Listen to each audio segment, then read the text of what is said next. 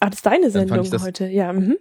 Ja, Bitte? Wir haben ja Ich gar war nichts nicht zu so- sagen. Wir sind nur Gäste. Wir War mir nicht so zu. sicher, bei welcher Podcast es jetzt ist. Es ist deiner, Arne. Mhm. Mhm.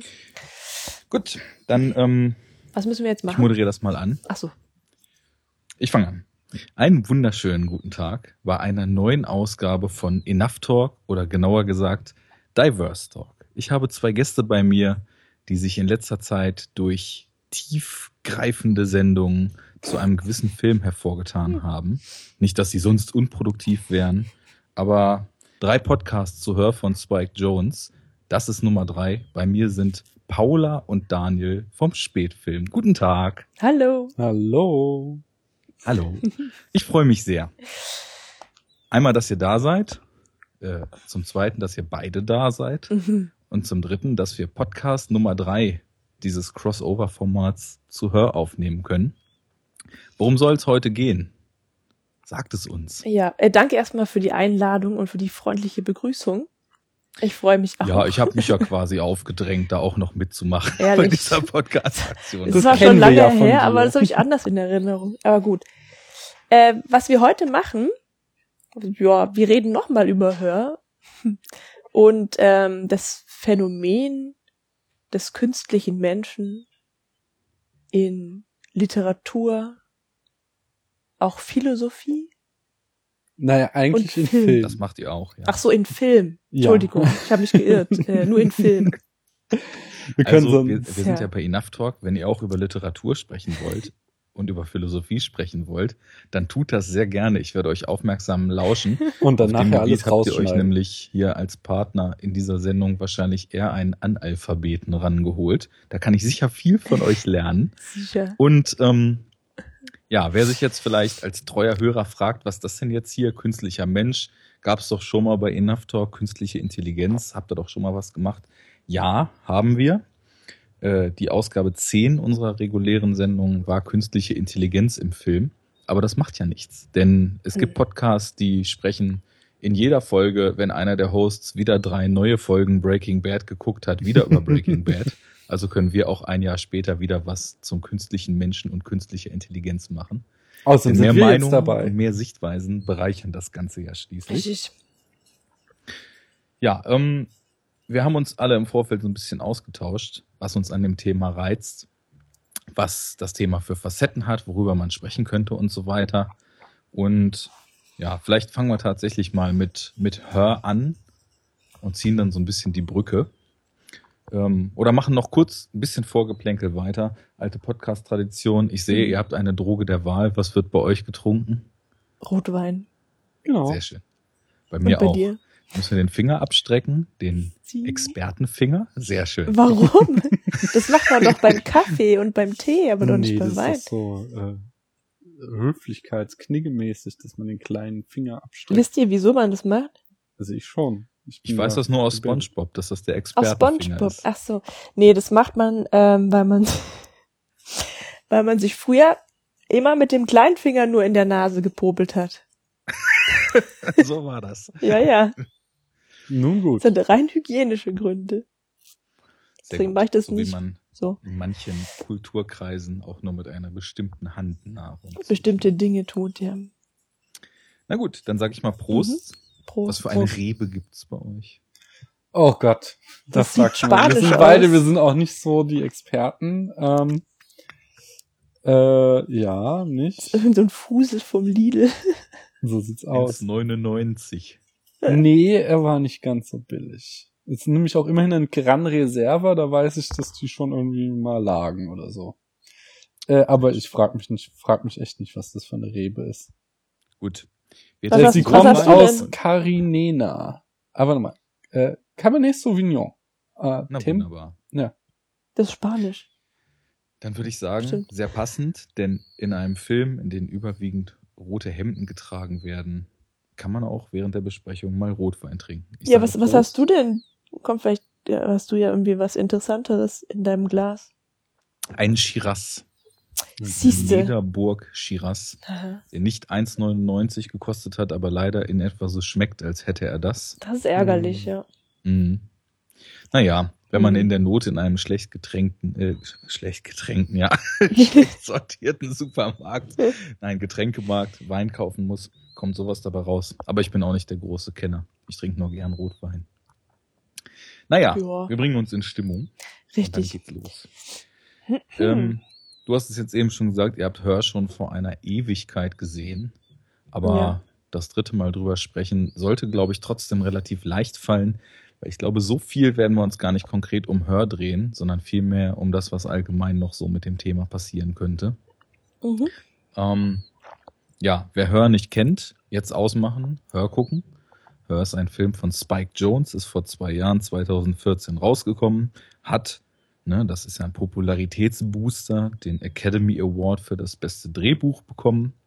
Und es geht darum, dass in einer, ja, nennen wir es mal nahen Zukunft, äh, künstliche Intelligenz existiert in Form eines neuen Betriebssystems, dass man sich so vernetzt auf alle seine Devices draufhauen kann und dann da eben die Möglichkeit hat, ein intelligentes Betriebssystem, was einem durch das Leben führt, zu haben, das zum Freund werden kann und das auch eventuell zu einer, ja, kann man Person sagen, zu einem Wesen werden kann, Zu einem Individuum. romantische Gefühle empfindet.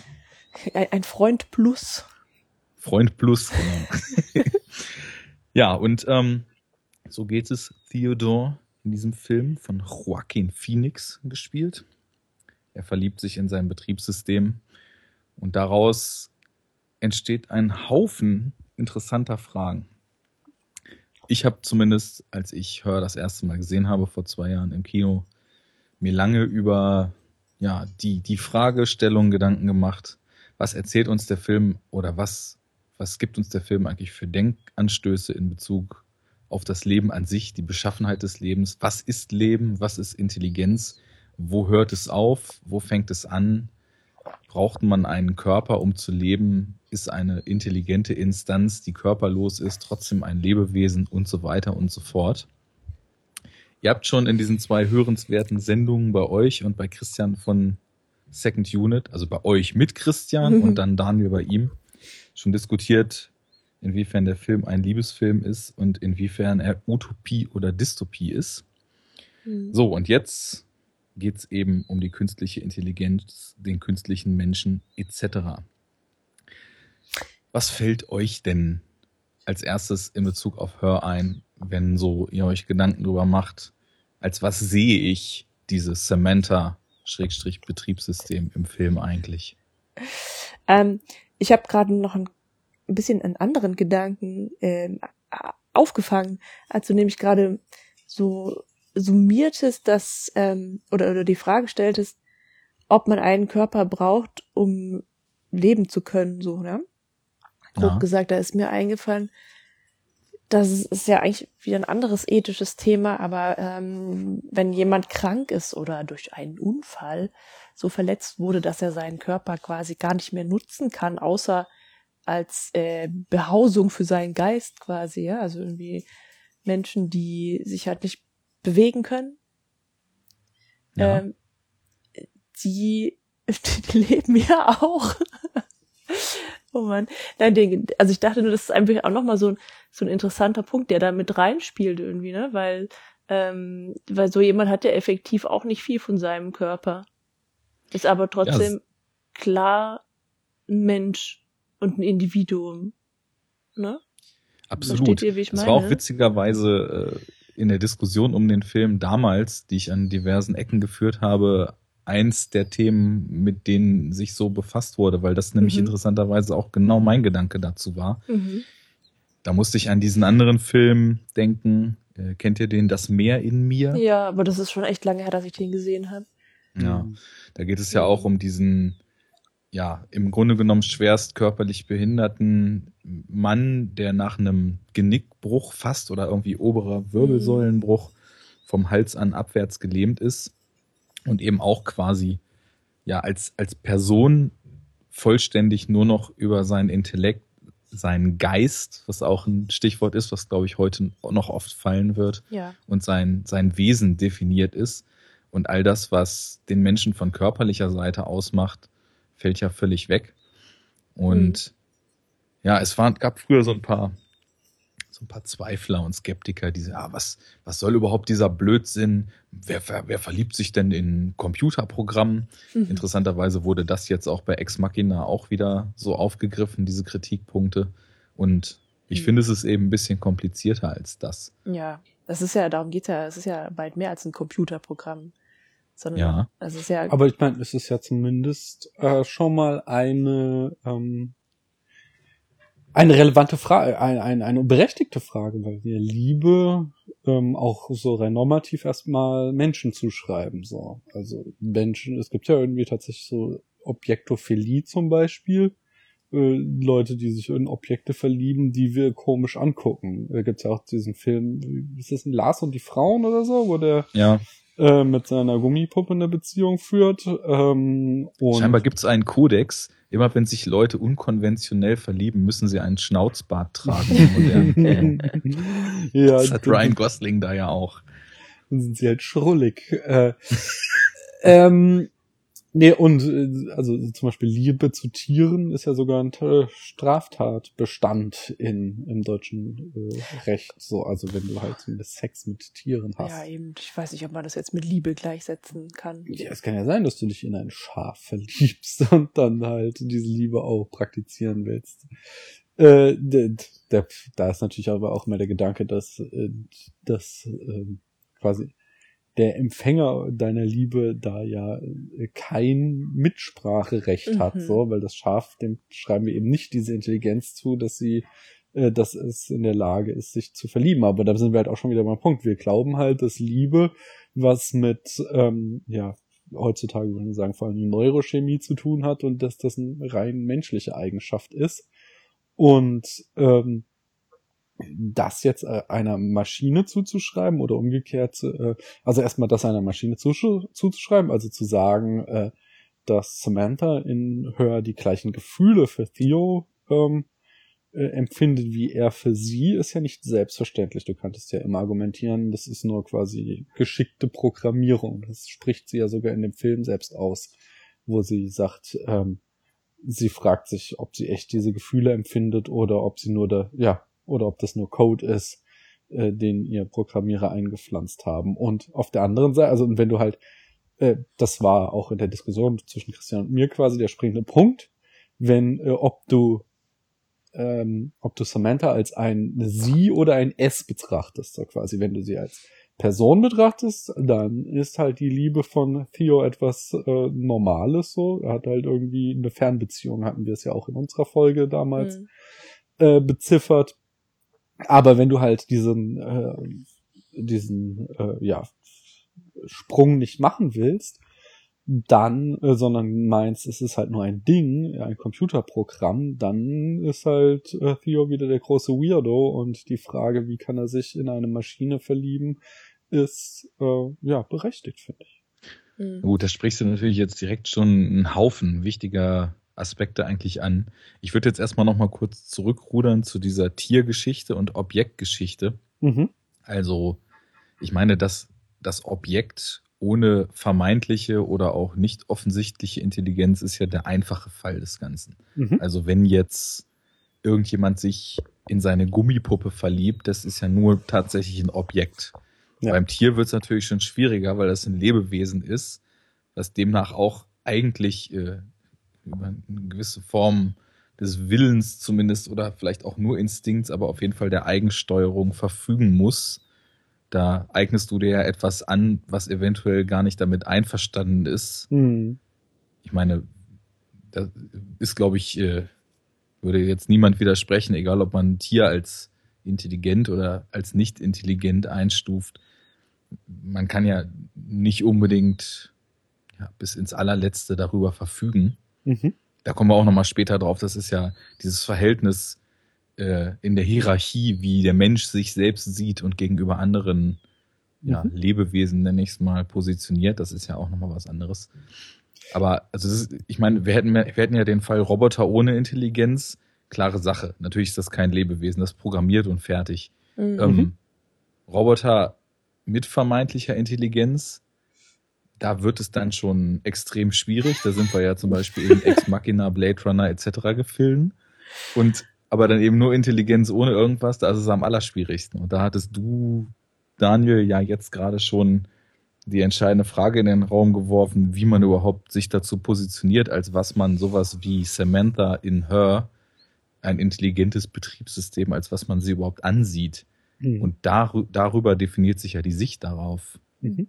Also ich finde, sie ist eben kein Computerprogramm und, und, und dann irgendwie auch kein Objekt mehr, weil sie ähm, mehr ist als die bekannte Summe ihrer Teile. Sie wächst ja über sich und ihre Programmierung hinaus. Sie entwickelt sich ja quasi chaotisch, weil sicherlich von Programmiererseite aus geplant ist, dass sie über sich hinaus wächst oder über das, was, äh, was sie ihr eingepflanzt haben. Aber die Art und Weise, wie, in welche Richtung das geht, haben sie sicherlich nicht geplant. Hm, ja. Dann diese, ich würde gerne, das, weil das hier super passt, jetzt an dieser Stelle den philosophischen Exkurs starten, wenn ihr euch, ähm, wenn euch das recht ist. Sehr weil Wenn es nicht so wegführt, weil.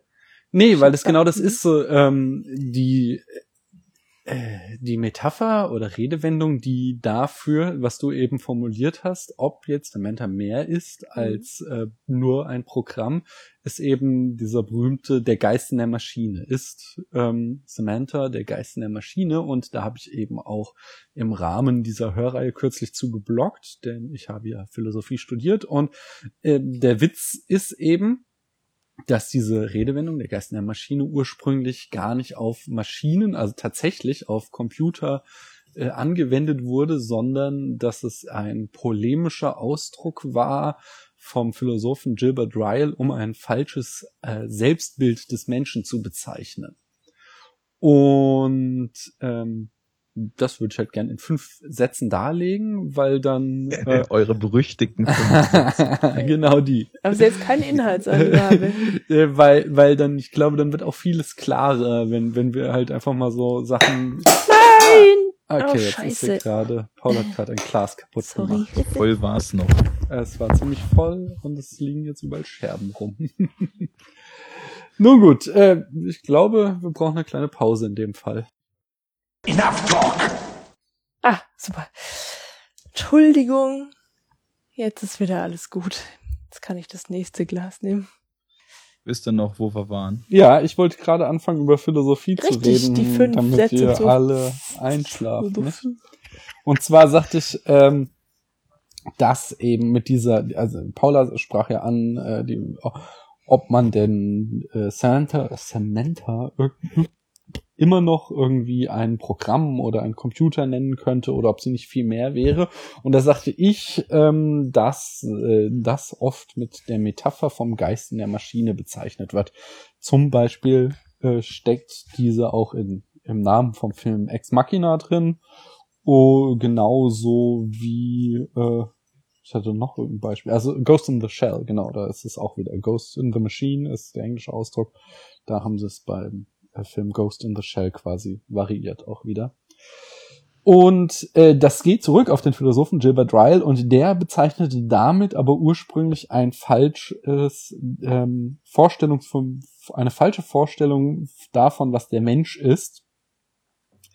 Und zwar geht das wiederum auf ein äh, philosophisches Problem zurück, was wir den Leib-Seele-Dualismus nennen und der ursprünglich von Platon stammt, der halt äh, sagt so, ja, der Mensch ist ein besteht aus einem Körper und einer Seele und ähm, diese Vorstellung war sehr einflussreich. Äh, beispielsweise kannte die, das Christentum äh, die nicht, sondern das ursprüngliche Christentum kennt nur die Wiederauferstehung des Fleisches. Also die glaubten, dass wir alle irgendwie als Zombies irgendwann mal zurückkommen aus unseren Gräbern äh, am Tag des jüngsten Gerichtes und erst als im Mittelalter dann die sogenannten Kirchenväter Platon lasen, dachten sich, ach ja, diese Seele und dass die in den Himmel kommt, das ist ja eigentlich eine ziemlich coole Vorstellung, das könnten wir in unsere Lehre einbauen. Das ist irgendwie weniger eklig, ne? Weniger eklig. Ähm, Nichts mit Walking Dead oder Della Morte, Della More als absolut wunderbare Heilsvision. Ja, irgendwie konnte sich das nicht durchsetzen. Ich verstehe auch nicht ganz warum. Jedenfalls, äh, äh, ja, fand das halt dann so ins Christentum ein Einzug, diese Vorstellung, und äh, war dadurch sehr einflussreich. Nur dann kam das Problem, das sich Renaissance nannte. Und die brachte zwei Veränderungen mit sich. Einerseits das äh, mechanistische Weltbild, also das sind so Leute wie Kepler, Kopernikus, ähm, Galileo, Francis Bacon, die fingen halt an, Naturwissenschaft, richtig harte Naturwissenschaft zu betreiben und rauszufinden, äh, dass es sowas wie Naturgesetze gibt und vor allen Dingen, dass das Ganze auch ziemlich kausal aufgebaut ist. Und die andere Innovation war, äh, oder Wiederentdeckung eher war die Anatomie, die so Leute wie Oh, den einen habe ich vergessen, der andere war ähm, Leonardo da Vinci und dann gab es noch so jemand, der da ganz wichtig war, die halt anfingen, Leichen aufzuschlitzen und sich anzugucken, wie der Körper so aufgebaut ist und feststellten, so ja, der Körper, der sieht im Grunde aus wie eine Maschine, nur schleimiger. Und ähm, dann kommt der nächste große Philosoph, nämlich äh, René Descartes. Und äh, der konnte sich äh, eben nicht mit dieser Vorstellung anfreunden, dass der Mensch nur eine Maschine ist und hat dann diese Idee von Platon reformiert, indem er eben diese Vorstellung vom Geist in der Maschine ähm, prägte, dass wir in unserem Kopf, im Gehirn einen Geist sitzen haben. Und das Besondere am Geist ist eben, dass er körperlos ist und nicht an die äh, Naturgesetze gebunden. Und das ist besonders deswegen wichtig, weil er eben dann einen freien Willen haben kann.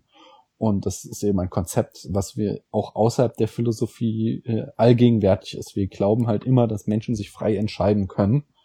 Und die Vorstellung, dass der Mensch selbst nur ein Produkt von Kausalketten ist, ist halt ziemlich gruselig. Unser ganzes Rechtssystem allein ist darauf aufgebaut, dass du äh, ja die Entscheidung hattest, ob du eine Straftat getan hast oder nicht. Und es würde überhaupt keinen Sinn machen, wenn du davon ausgehst, äh, dass es notwendig so sein musste, dass du das getan hast, weil eine Kausalkette dich dahin geführt hat. Naja, das würde und ja zu ziemlich morbiden Ergebnissen führen.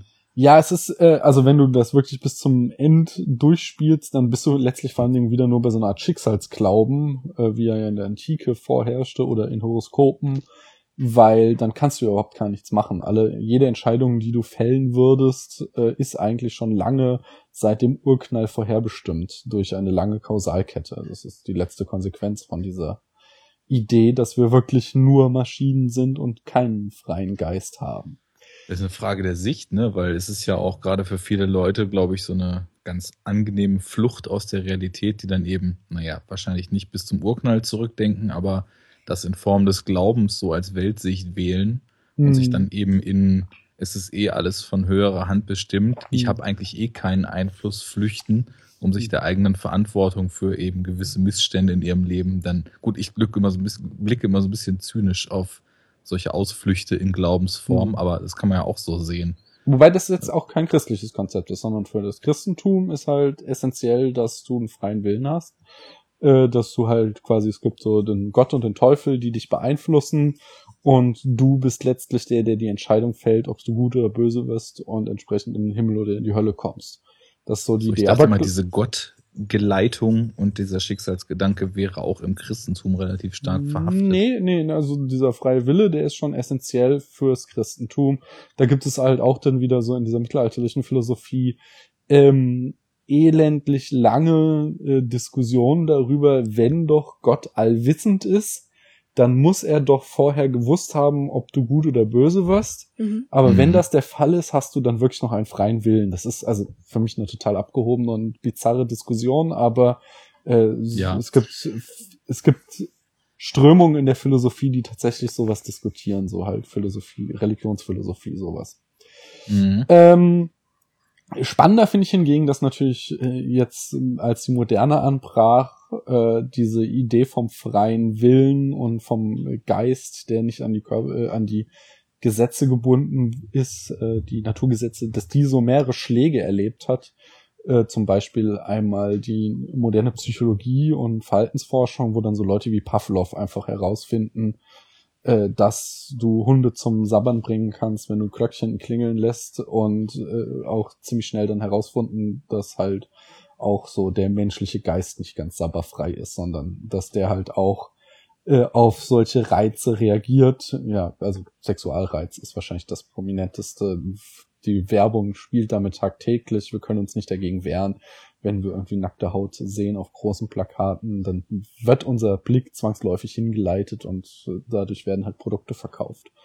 Und ähm, das zeigt halt, dass unser Geist nicht so frei ist, wie sich das diese neuzeitlichen Philosophen vorgestellt haben, sondern dass er beeinflusst ist und. Aber ähm, es ist ja nicht so, dass er irgendwie von einer großen, also von einem anderen Willen gelenkt ist, sondern das sind ja mehr so Instinkte.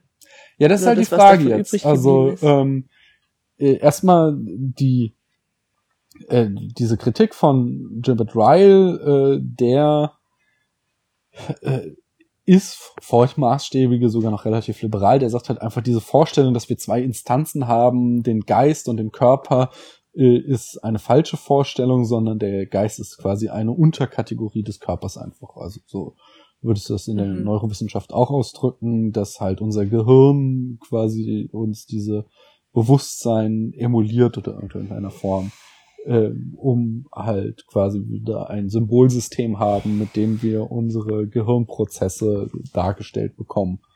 Oder äh, das Problem ist nur, ähm, es gibt halt zum Beispiel auch in der Psychologie jetzt Experimente. Das berühmteste ist eben das sogenannte Libet oder Libet, ich weiß nicht, wie der gute Mann ausgesprochen wird, Experiment, das äh, doch ziemlich hart an der Vorstellung, dass wir sowas wie einen freien Willen haben, knabbert.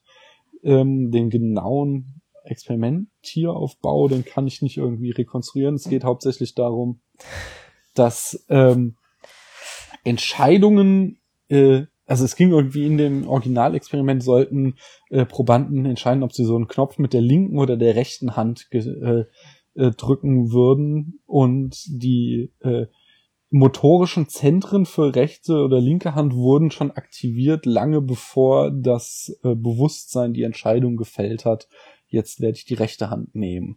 Was eben dann zur Schlussfolgerung führte, dass diese äh, Entscheidung, dieser Prozess in unserem Geist, wir würden eine Entscheidung fällen, dass der möglicherweise nur eine Illusion ist. Ähm, Aber das hakt ja voll, weil sowas ist ja in meinetwegen vom vegetativen Nervensystem ausgesteuert. Das ist ja nicht wirklich äh, eine tiefgreifende Entscheidung, der irgendwie eine großartige Reflexion zugrunde liegt, die du nur durch deine Erfahrungen Hm. und ja, das ist also, äh, ähm, ähm, ähm, ähm, äh, gefall- fällen könntest, so, Mhm. ja, weil ob du jetzt die linke oder die rechte Hand nimmst, ist halt irgendwie so. Das so, also du hast da vollkommen recht, das äh, sind auch so die berühmtesten Kritiken an diesem Experiment und das ist eben auch, äh, das ist so der ganz heiße Scheiß in der Philosophie, der gerade äh, diskutiert wird. Oh, In Kognitionswissenschaften, Psychologie, die, das ist, da gibt es noch keine definitive Entscheidung und da gibt es die verschiedensten äh, ja, Theorien und Interpretationen.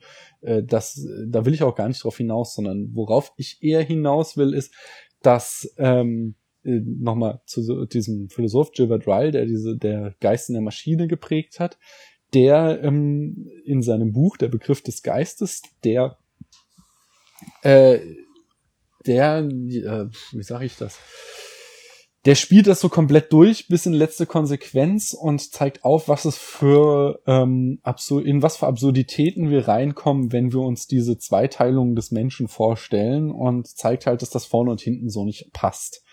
Und ähm, dann das Wichtige für uns ist eigentlich, dass, äh, also jetzt diese Frage halt, ähm, wenn du sagst, zum Beispiel Samantha, hat sie denn einen eigenen Geist? Ähm, äh, ähm, äh, musst du dich halt fragen, was du damit ausdrücken sollst. Und das wird sehr schön äh, eben im Film Ex Machina thematisiert. Und ähm, da wird nämlich offiziell behauptet, es würde der sogenannte Turing-Test durchgeführt, ein berühmter Test von Alan Turing, äh, ob eine Maschine intelligent ist.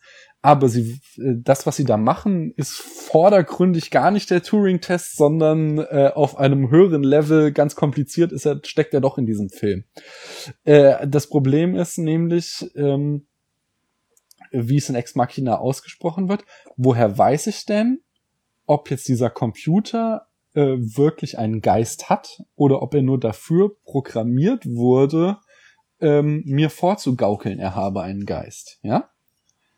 Und äh, diese Frage ist eben, wenn du diesen äh, Philosophie von Gilbert Ryle folgst, total illegitim, weil genau das kannst du halt beim Menschen auch nie beantworten. Weil du kannst halt dir vorstellen, der Mensch hat irgendwie einen jenseits vom Gehirn freien Geist, aber du kannst halt nie auf diesen Geist zugreifen, sondern der, du bleibst halt immer äußerlich. Und alles, was du hast, wenn du mit einem Menschen redest, sind halt seine Antworten und seine Dialoge und aus, äh, äh, aus unseren Gesprächen und aus seinen Handlungen, äh, was du halt schließen, es handelt sich hier um einen intelligenten Menschen. Der Unterschied ist halt, ich unterstelle es Menschen normalerweise, dass sie intelligent sind ähm, bis zu einem gewissen Grad. Und, oder äh, ich finde mal, Kant hat da diesen schönen äh, vernunftbegabt Ausdruck. So. Das heißt nicht, dass du Gebrauch machst von deiner Vernunft, aber du bist vernunftbegabt. Und bei Maschinen mache ich das eben nicht. Aber der Witz ist, es gibt, also möglicherweise gibt es sowas wie den Geist, aber du kannst ihn eh nie erreichen. Deswegen äh, bleibt es letztlich äh, dabei, dass ähm, du, also der Status ist der gleiche. So, du weißt eben auch nicht, bei Menschen ist alles nur eine intelligente Programmierung. Äh, äh, ich finde es auch wichtig, dass man diese Computer-Metapher immer als Metapher erkennt, weil das Gehirn ist kein Computer, das ist nur unser neuer heißer Scheiß, wie wir das Gehirn beschreiben, weil das gerade modern ist und in 2000 Jahren werden alle wieder drüber lachen, dass wir dachten, das Gehirn ist ein Computer. Ähm, aber äh, genauso wie wir halt bei der Maschine nicht wissen, ob das nur Programmierung ist oder ein Geist dahinter steckt, wissen wir es halt bei Menschen auch nicht. Und das ist eben diese Idee, äh, dass der Geist, äh, möglicherweise ist da ein Geist in der Maschine, aber er ist nicht wesentlich dafür, um zu wissen, ob irgendetwas intelligent ist und ob auch im nächsten Schritt, ob jemand wie Samantha Gefühle hat sondern was alles, was uns interessieren muss, ist, sind die Reaktionen, die Samantha uns zeigt, weil mehr haben wir von anderen Menschen auch nicht. Und wenn ein Computer irgendwann an dem Zeitpunkt angelangt ist, dass er uns eben die gleichen Reaktionen zeigt wie ein Mensch, äh, wenn wir mit ihm, äh, was weiß ich, über Liebe sprechen und so weiter, äh, dann können wir mit Fug und Recht behaupten, dieser Computer hat Gefühle. Weil, ja, glaube, das habe ich jetzt zehnmal gesagt. Mehr können wir beim Menschen eh auch nicht sehen. Aber im Gegensatz ja. zu der Wahrnehmung eines Computers haben wir ja als Menschen in der Wahrnehmung eines anderen Menschen was Entscheidendes voraus. Und das ist halt eben die Selbstverständlichkeit, mit der wir uns selbst wahrnehmen. Und einfach, natürlich kann man immer sagen, man weiß nie, wie es in einem anderen Menschen aussieht. Mhm. Aber du hast ja trotzdem die Wahrnehmung deines Gegenübers und aufgrund deines eigenen Selbstverständnisses und deiner eigenen Selbstwahrnehmung projizierst du ja automatisch, dass dieser Mensch vielleicht nicht die gleichen Ansichten hat und so weiter, aber im Kern genauso funktioniert wie du selbst. Mhm. Es kann natürlich sein, das ist sehr wahrscheinlich, falls es sowas wie eine menschliche Programmierung, um doch mal in der Computermetapher zu bleiben, gibt, dass du dich, dass du dir dieser natürlich gar nicht bewusst bist. Aber man kann ja zumindest den Gedanken denken, ich weiß, wie es in mir aussieht und in den Grundzügen wird es wahrscheinlich in anderen Exemplaren der Spezies, der ich angehöre, genauso aussehen.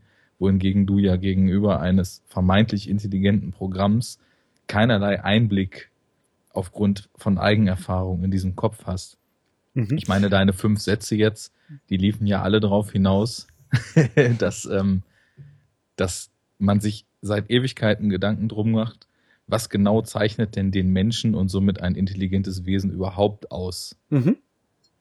Und das ist ja eben genau diese Sache, die eben aufgrund dessen, dass wir Menschen sind und niemals was anderes in unserer Wahrnehmung sein können als Menschen, die unmöglich ist, auf was anderes zu abstrahieren, weswegen wir uns ja Konstrukte drumherum bauen, die uns irgendwie ja immer nur Abgleiche ermöglichen, die möglichst nah drankommen. Genauso, weiß ich, ich habe so das Gefühl, das ist so wie, wie Pi unendlich ist und immer genauer bestimmt werden kann. So kann man vielleicht immer genauer bestimmen, ob irgendwas vermeintlich intelligent ist, aber man wird es ja halt nie wissen können. Mhm. Der Witz ist, ähm, äh, danke, dass du das sagst, äh, aber äh, der Witz daran ist eben, äh, da kommen wir nämlich dann zu meinem Lieblingsphilosophen, äh, Ludwig Wittgenstein, und äh, von dem gibt es das berühmte Privatsprachenargument. Ja, vielleicht ja. Kennt, erkennt man das, äh, wenn man ja, mich im Internet. Ja. Äh, und das Privatsprachenargument, das ist jetzt also das, das, das werde ich jetzt nicht, sondern sonst sitzen wir morgen früh noch hier, wenn ihr das wirklich verstehen wollt. Das ist schon heißer Scheiß so in der Philosophie, so Königsdisziplin. Äh, aber der Witz daran ist letztlich, dass die vermeint, der vermeintlich privilegierte Zugang, den wir zu unserem eigenen Bewusstsein haben, letztlich auch nur eine Illusion ist, weil sämtliche äh, äh, diese ja alles, was wir glauben, was wir in unserem Innern wahrnehmen, haben wir ursprünglich ähm, in einer öffentlichen Interaktion gelernt. So, das ist so der einfachste Moment, um das an, also das, das, das ist wirklich sehr, sehr kompliziert, um das nachzuvollziehen. Aber äh, da ist schon einiges dran. So, es ist eben diese, wir haben also diese Vorstellung, dass das, was ich als meine Gedanken wahrnehme, dass ich da irgendwie äh, mein innerstes, äh, echtes, wahres Selbst spüre und das eben weiß, dass Menschen das haben und andere Dinge nicht das ist äh, ein sehr kompliziertes Konstrukt, das so einfach nicht ist, sondern das halt eben äh, ja ein sehr simples Weltbild ist so. Äh, und dass, wenn man das mal ein bisschen genauer hinterfragt, dass da äh, ein paar Probleme drin stecken. Äh, wie gesagt, super kompliziert. Das Einfachste ist halt immer noch, dass äh, du so Sachen wie ähm, zum Beispiel äh, kleine Kinder, wenn angenommen, zum Beispiel äh, wenn Kinder lesen lernen, dann lernen sie lesen laut. So, das ist eine äh, menschliche Interaktion und dieser ähm, Schritt, dass du in deinem eigenen Geist still lesen kannst, ist halt dann erst ein weiterer Schritt. Und äh, wenn du dieses äh, Beispiel verallgemeinerst, dann kriegst du halt irgendwann raus, dass alles, was du glaubst, äh, was dich besonders und individuell macht, äh, äh, ursprünglich durch soziale Interaktion in deinen Kopf reingekommen ist und deswegen äh, diese Vorstellung, dass du einen privilegierten Zugang zum äh, zu, zu deinem Selbstempfinden hast, äh, eben ja so einfach nicht ist, wie es immer ja ist.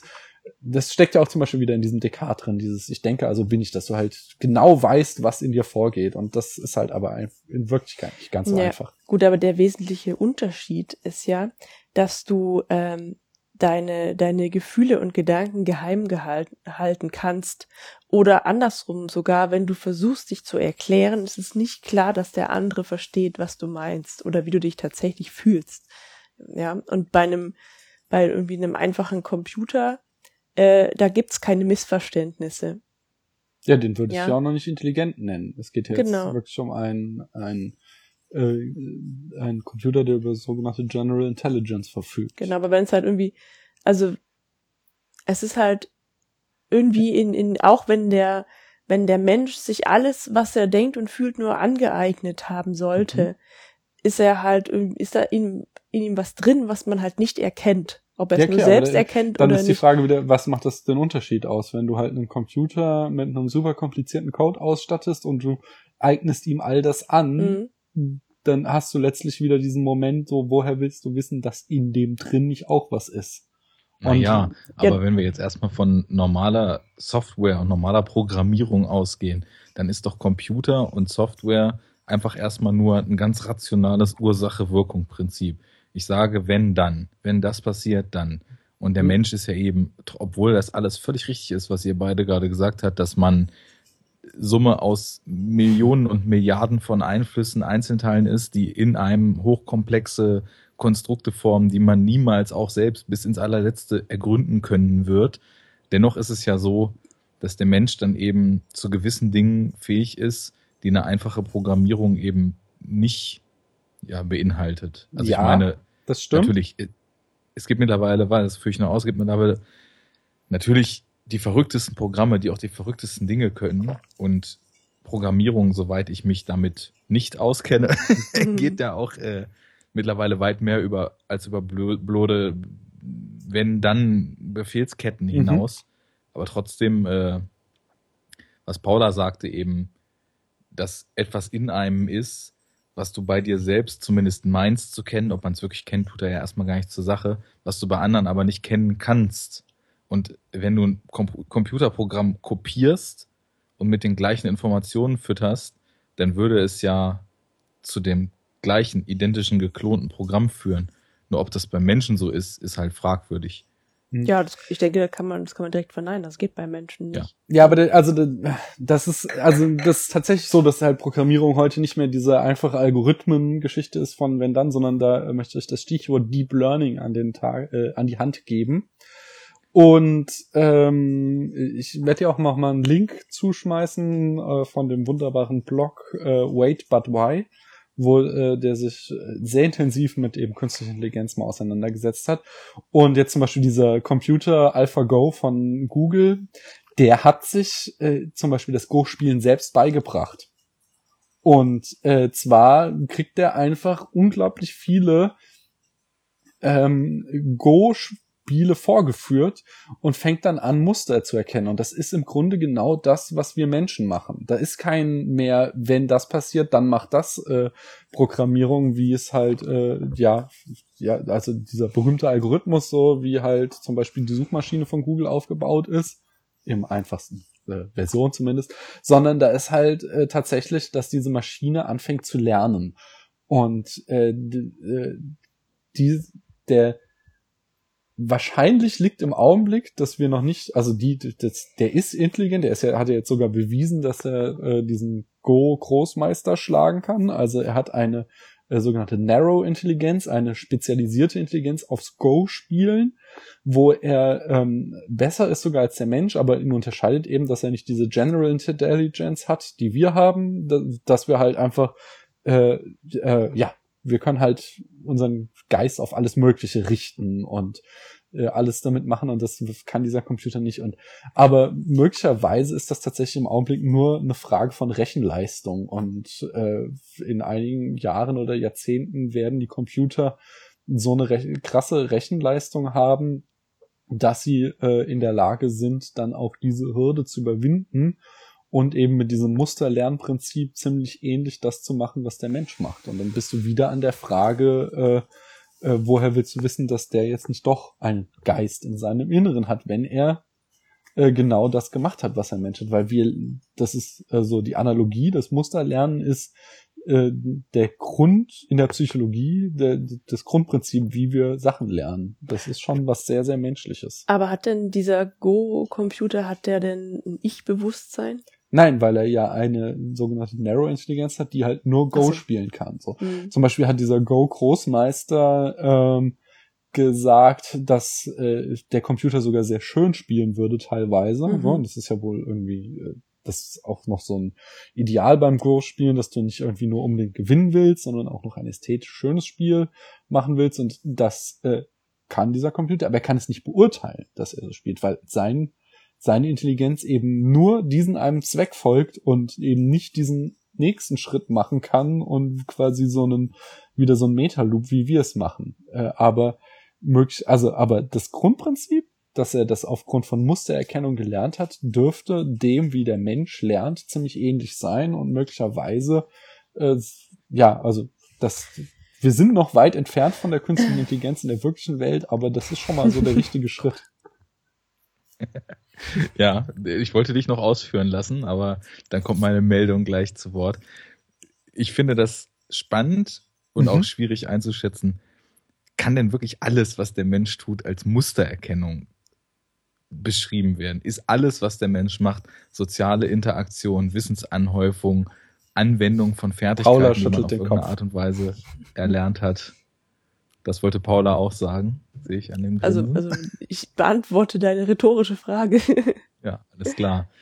Ich nehme mal an, du bist da auf meiner Seite, dass es nicht so ist, oder? Das war so ähnlich. ja, ja, genau. Also das glaube ich halt nicht, dass, also, dass das alles ist. ne? Ich meine halt, ihr seid nur gefangen im Geist in der Maschine. Ja, also was jetzt aber, ah, jetzt unterbreche ich dich, Arne, red mal weiter. nö, nö, mach mal. Ähm, der, der, der Punkt, der mich dann auch so ein bisschen oder uns wegführen könnte von dem Thema, ist der, also was mir gerade aufgefallen ist, ähm, dieser Go-Computer, Mhm. der ist jetzt also ähm, ein Begriff oder irgendwie wichtig für die Diskussion, weil er es geschafft hat, diesen Go-Weltmeister zu schlagen. Mhm. Ja, das heißt, äh, diese künstlichen Intelligenzen sind für uns erst dann interessant, wenn sie besser sind als wir. Wenn es jetzt, es gab bestimmt schon viele Modelle von diesem Computer, die halt irgendwie Go spielen konnten, die in der Lage waren, Muster zu erkennen und sich das Spiel äh, selbst beizubringen, die aber vielleicht nicht unbedingt jedes Mal gewonnen haben und für die interessieren wir uns dann halt nicht. Und das ist auch, ähm, denke ich, ein wichtiges Thema in der äh, in der Kunst, ja, dass die Maschinen ursprünglich und jetzt die Computerintelligenzen über den Menschen hinauswachsen, also besser werden. Mhm.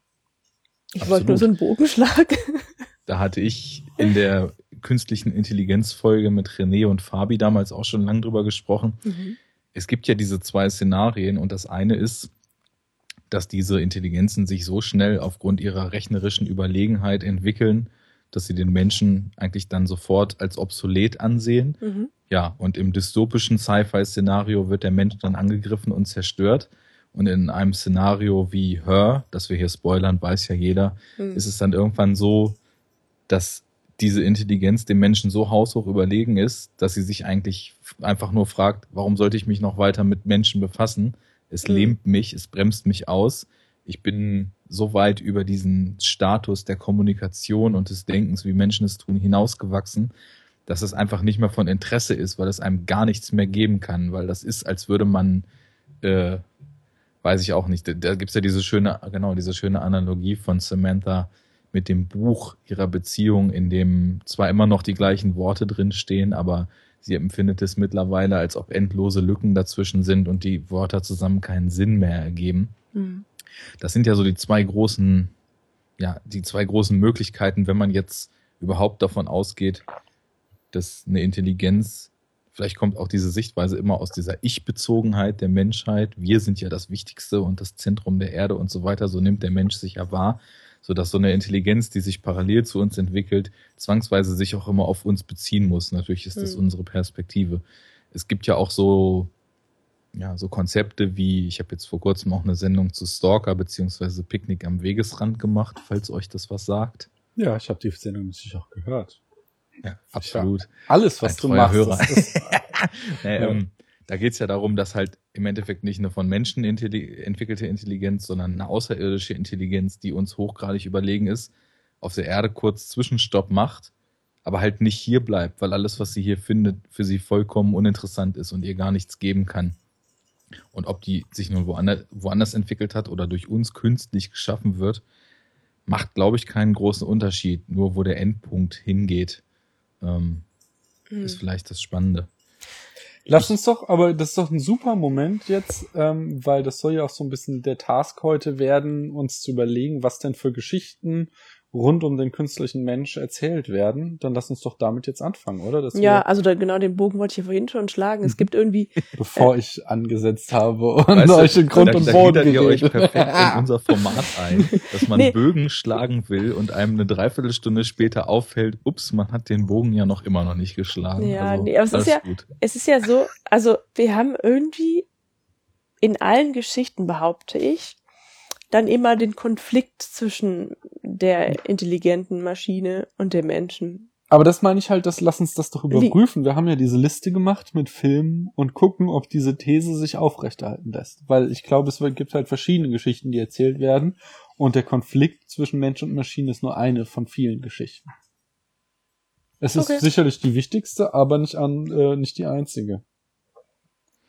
Naja, ähm, also wenn man sich so zumindest die popkulturelle Reflexion des Ganzen anguckt, dann gibt es immer irgendwie eine Form des Konflikts.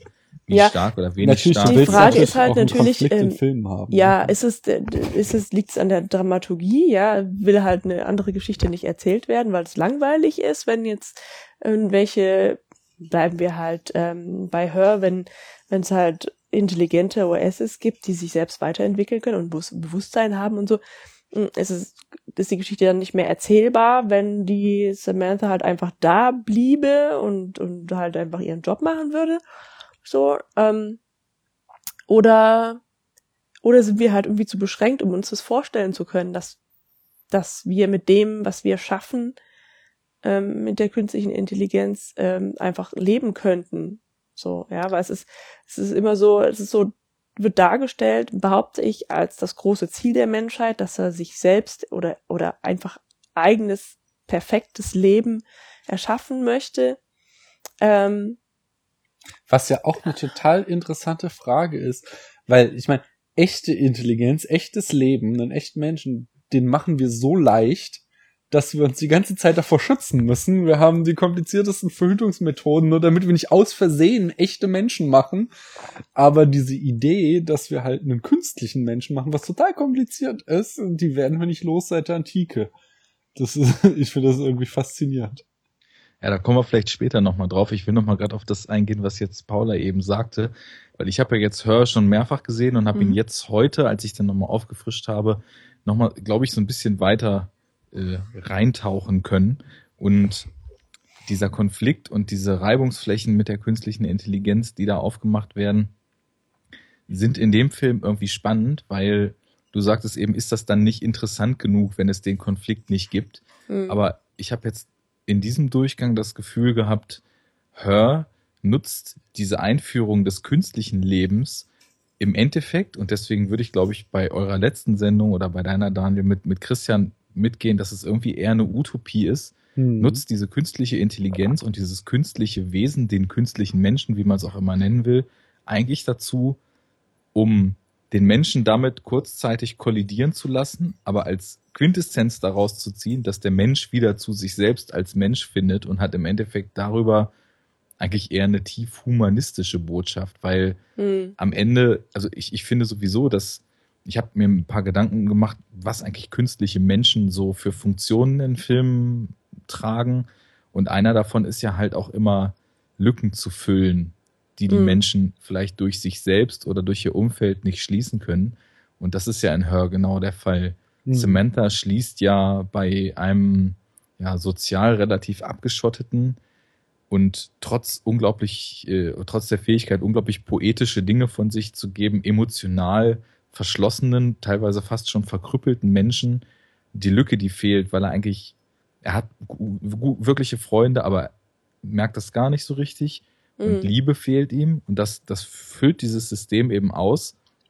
Und in dem Moment, wo es dann weg ist, findet derjenige darüber, über diese Erfahrung ja wieder, also Theo in dem Fall, auf die, auf den geraden Weg sozusagen und ist näher bei sich, weil er gemerkt hat, was ihm eigentlich im Leben gefehlt hat. Insofern äh, war es dann zwar temporär da, um eine Lücke zu füllen, aber ihm fällt dann im Nachhinein auf, dass das nicht die einzige Möglichkeit ist und dass dieses Leben eben auf eine äquivalente Weise die Lücke gefüllt hat, vermeintlich, wie es ein Mensch hätte gekonnt, aber mhm. am Ende, als er dann eben auf dem Dach sitzt und seine Freundin Amy neben ihm sitzt und die beiden auf eine menschliche Art und Weise körperlich beisammen sind, ist es ja dann doch nochmal eine andere Ebene als das, was er über rein verbale Kommunikation im Vorfeld mit Samantha erlebt hat. Ich will gar nicht sagen, dass das irgendwie wertend gezeigt ist. Das ist nur so eine ja, Beobachtung, die ich da gemacht habe. Hm. Und äh, insofern, ja, ist, ist vielleicht die Frage, als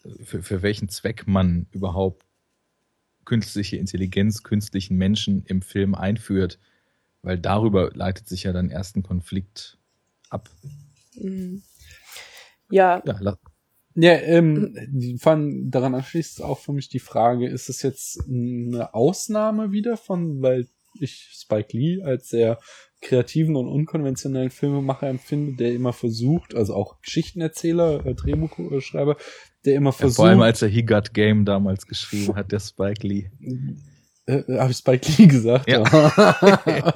ja, Spike Jones, entschuldige bitte. Aber, aber, aber die schmeiß ich echt durch. Bist du doch heute der mit dem Trollrecht. Tut mir leid. Nein, nein, äh, ich, ich versuche schon die ganze Zeit krampfhaft irgendeinen dummen Spruch über Zack Snyder einzubinden, aber es fällt mir keiner mhm. ein. Nun gut. der guckt ganz traurig, der Arne. Grinse.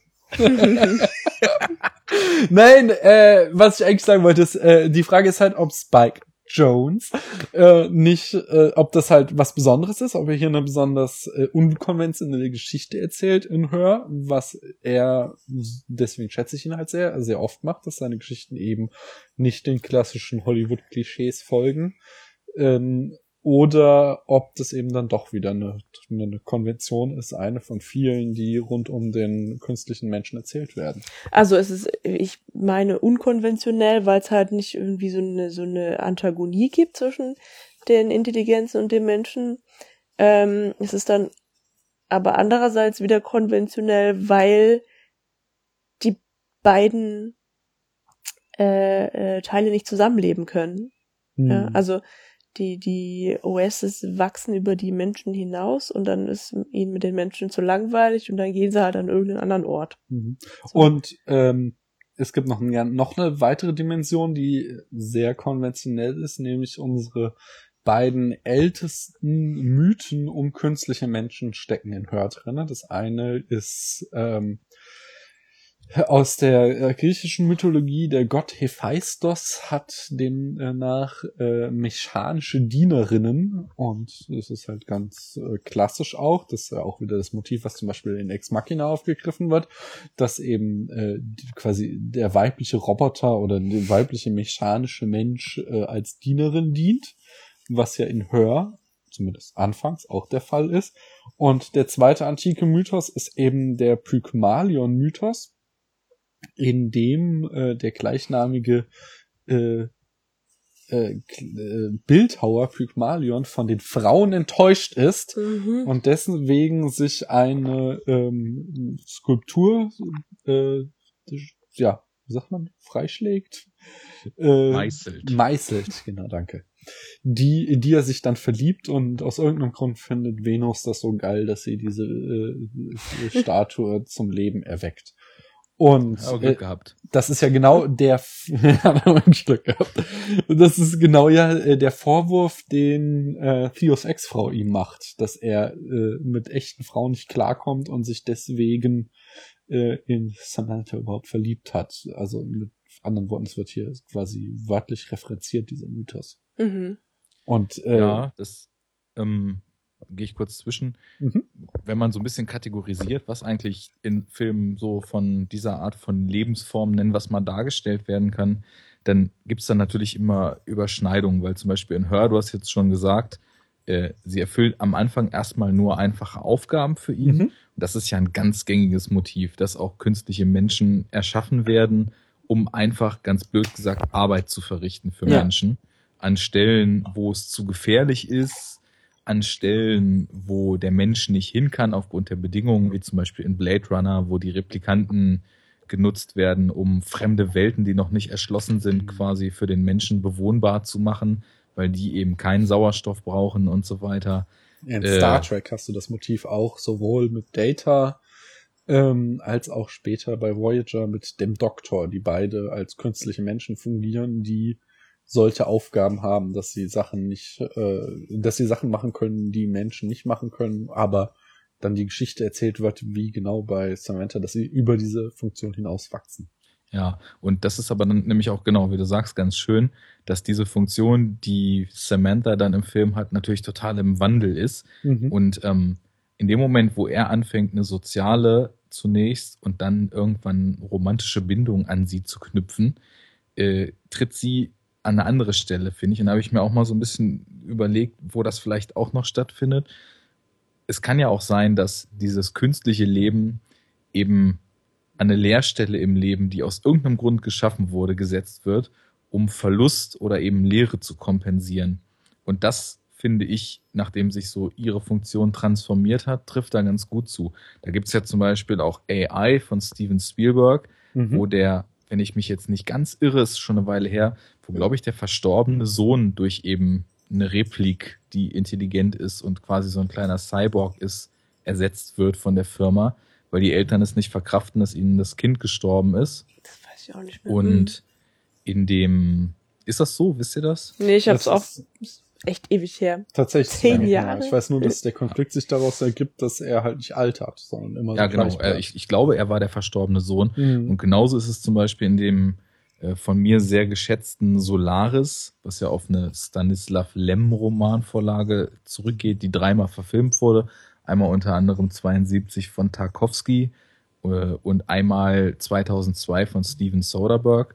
Und den habe ich jetzt nochmal nachgeholt und der passt da auch total gut rein, weil da der Protagonist eine verstorbene Frau hat und er kommt dann eben auf diesem fremden Planeten an, der irgendwie die Möglichkeit hat, quasi so die Gedanken und Wünsche der Menschen, die in seiner Nähe sind, zu materialisieren. Und plötzlich erscheint ihm als künstliche Version seine durch Selbstmord verstorbene Frau wieder. Mhm. Und das sind ja beides so Beispiele, wo ja so Leerstellen, die in ein Leben gerissen wurden und Verluste dadurch kompensiert werden. Und bei Theo und Her ist es ja eben auch so, dass er total Probleme hat, wieder ins Leben zu finden, nachdem er die Trennung von seiner Ex-Frau eben hat oder noch nicht Ex-Frau über große mhm. Teile des, des Filmes ähm, und auch Sozialprobleme hat. Und diese Hürde und Hemmschwelle, die er hat, um eben wieder ins Leben reinzukommen und im, in Kontakt, wie ihr eben schon meintet, äh, mit echten Menschen, äh, so wie seine Ex-Frau es ihm vorwirft, dass er da mit echten Gefühlen und echten Menschen scheinbar sich nicht traut. Dafür ist ja dann eben auch Samantha da.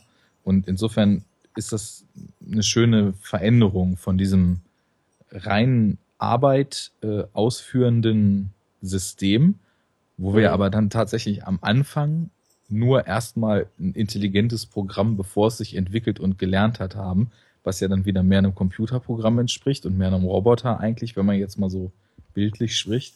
Und als sie dann anfängt, sich zu entwickeln, könnte man ja meinen, dass das Leben immer mehr in ihr so zu glimmen beginnt. Und genau. je mehr das passiert, desto mehr akzeptiert er sie auch als ebenbürtiges Gegenüber mhm. und ist halt in der Lage, zu ihr mehr zu knüpfen, als es nur am Anfang der Fall ist, als sie eben nur seine E-Mails neu sortiert.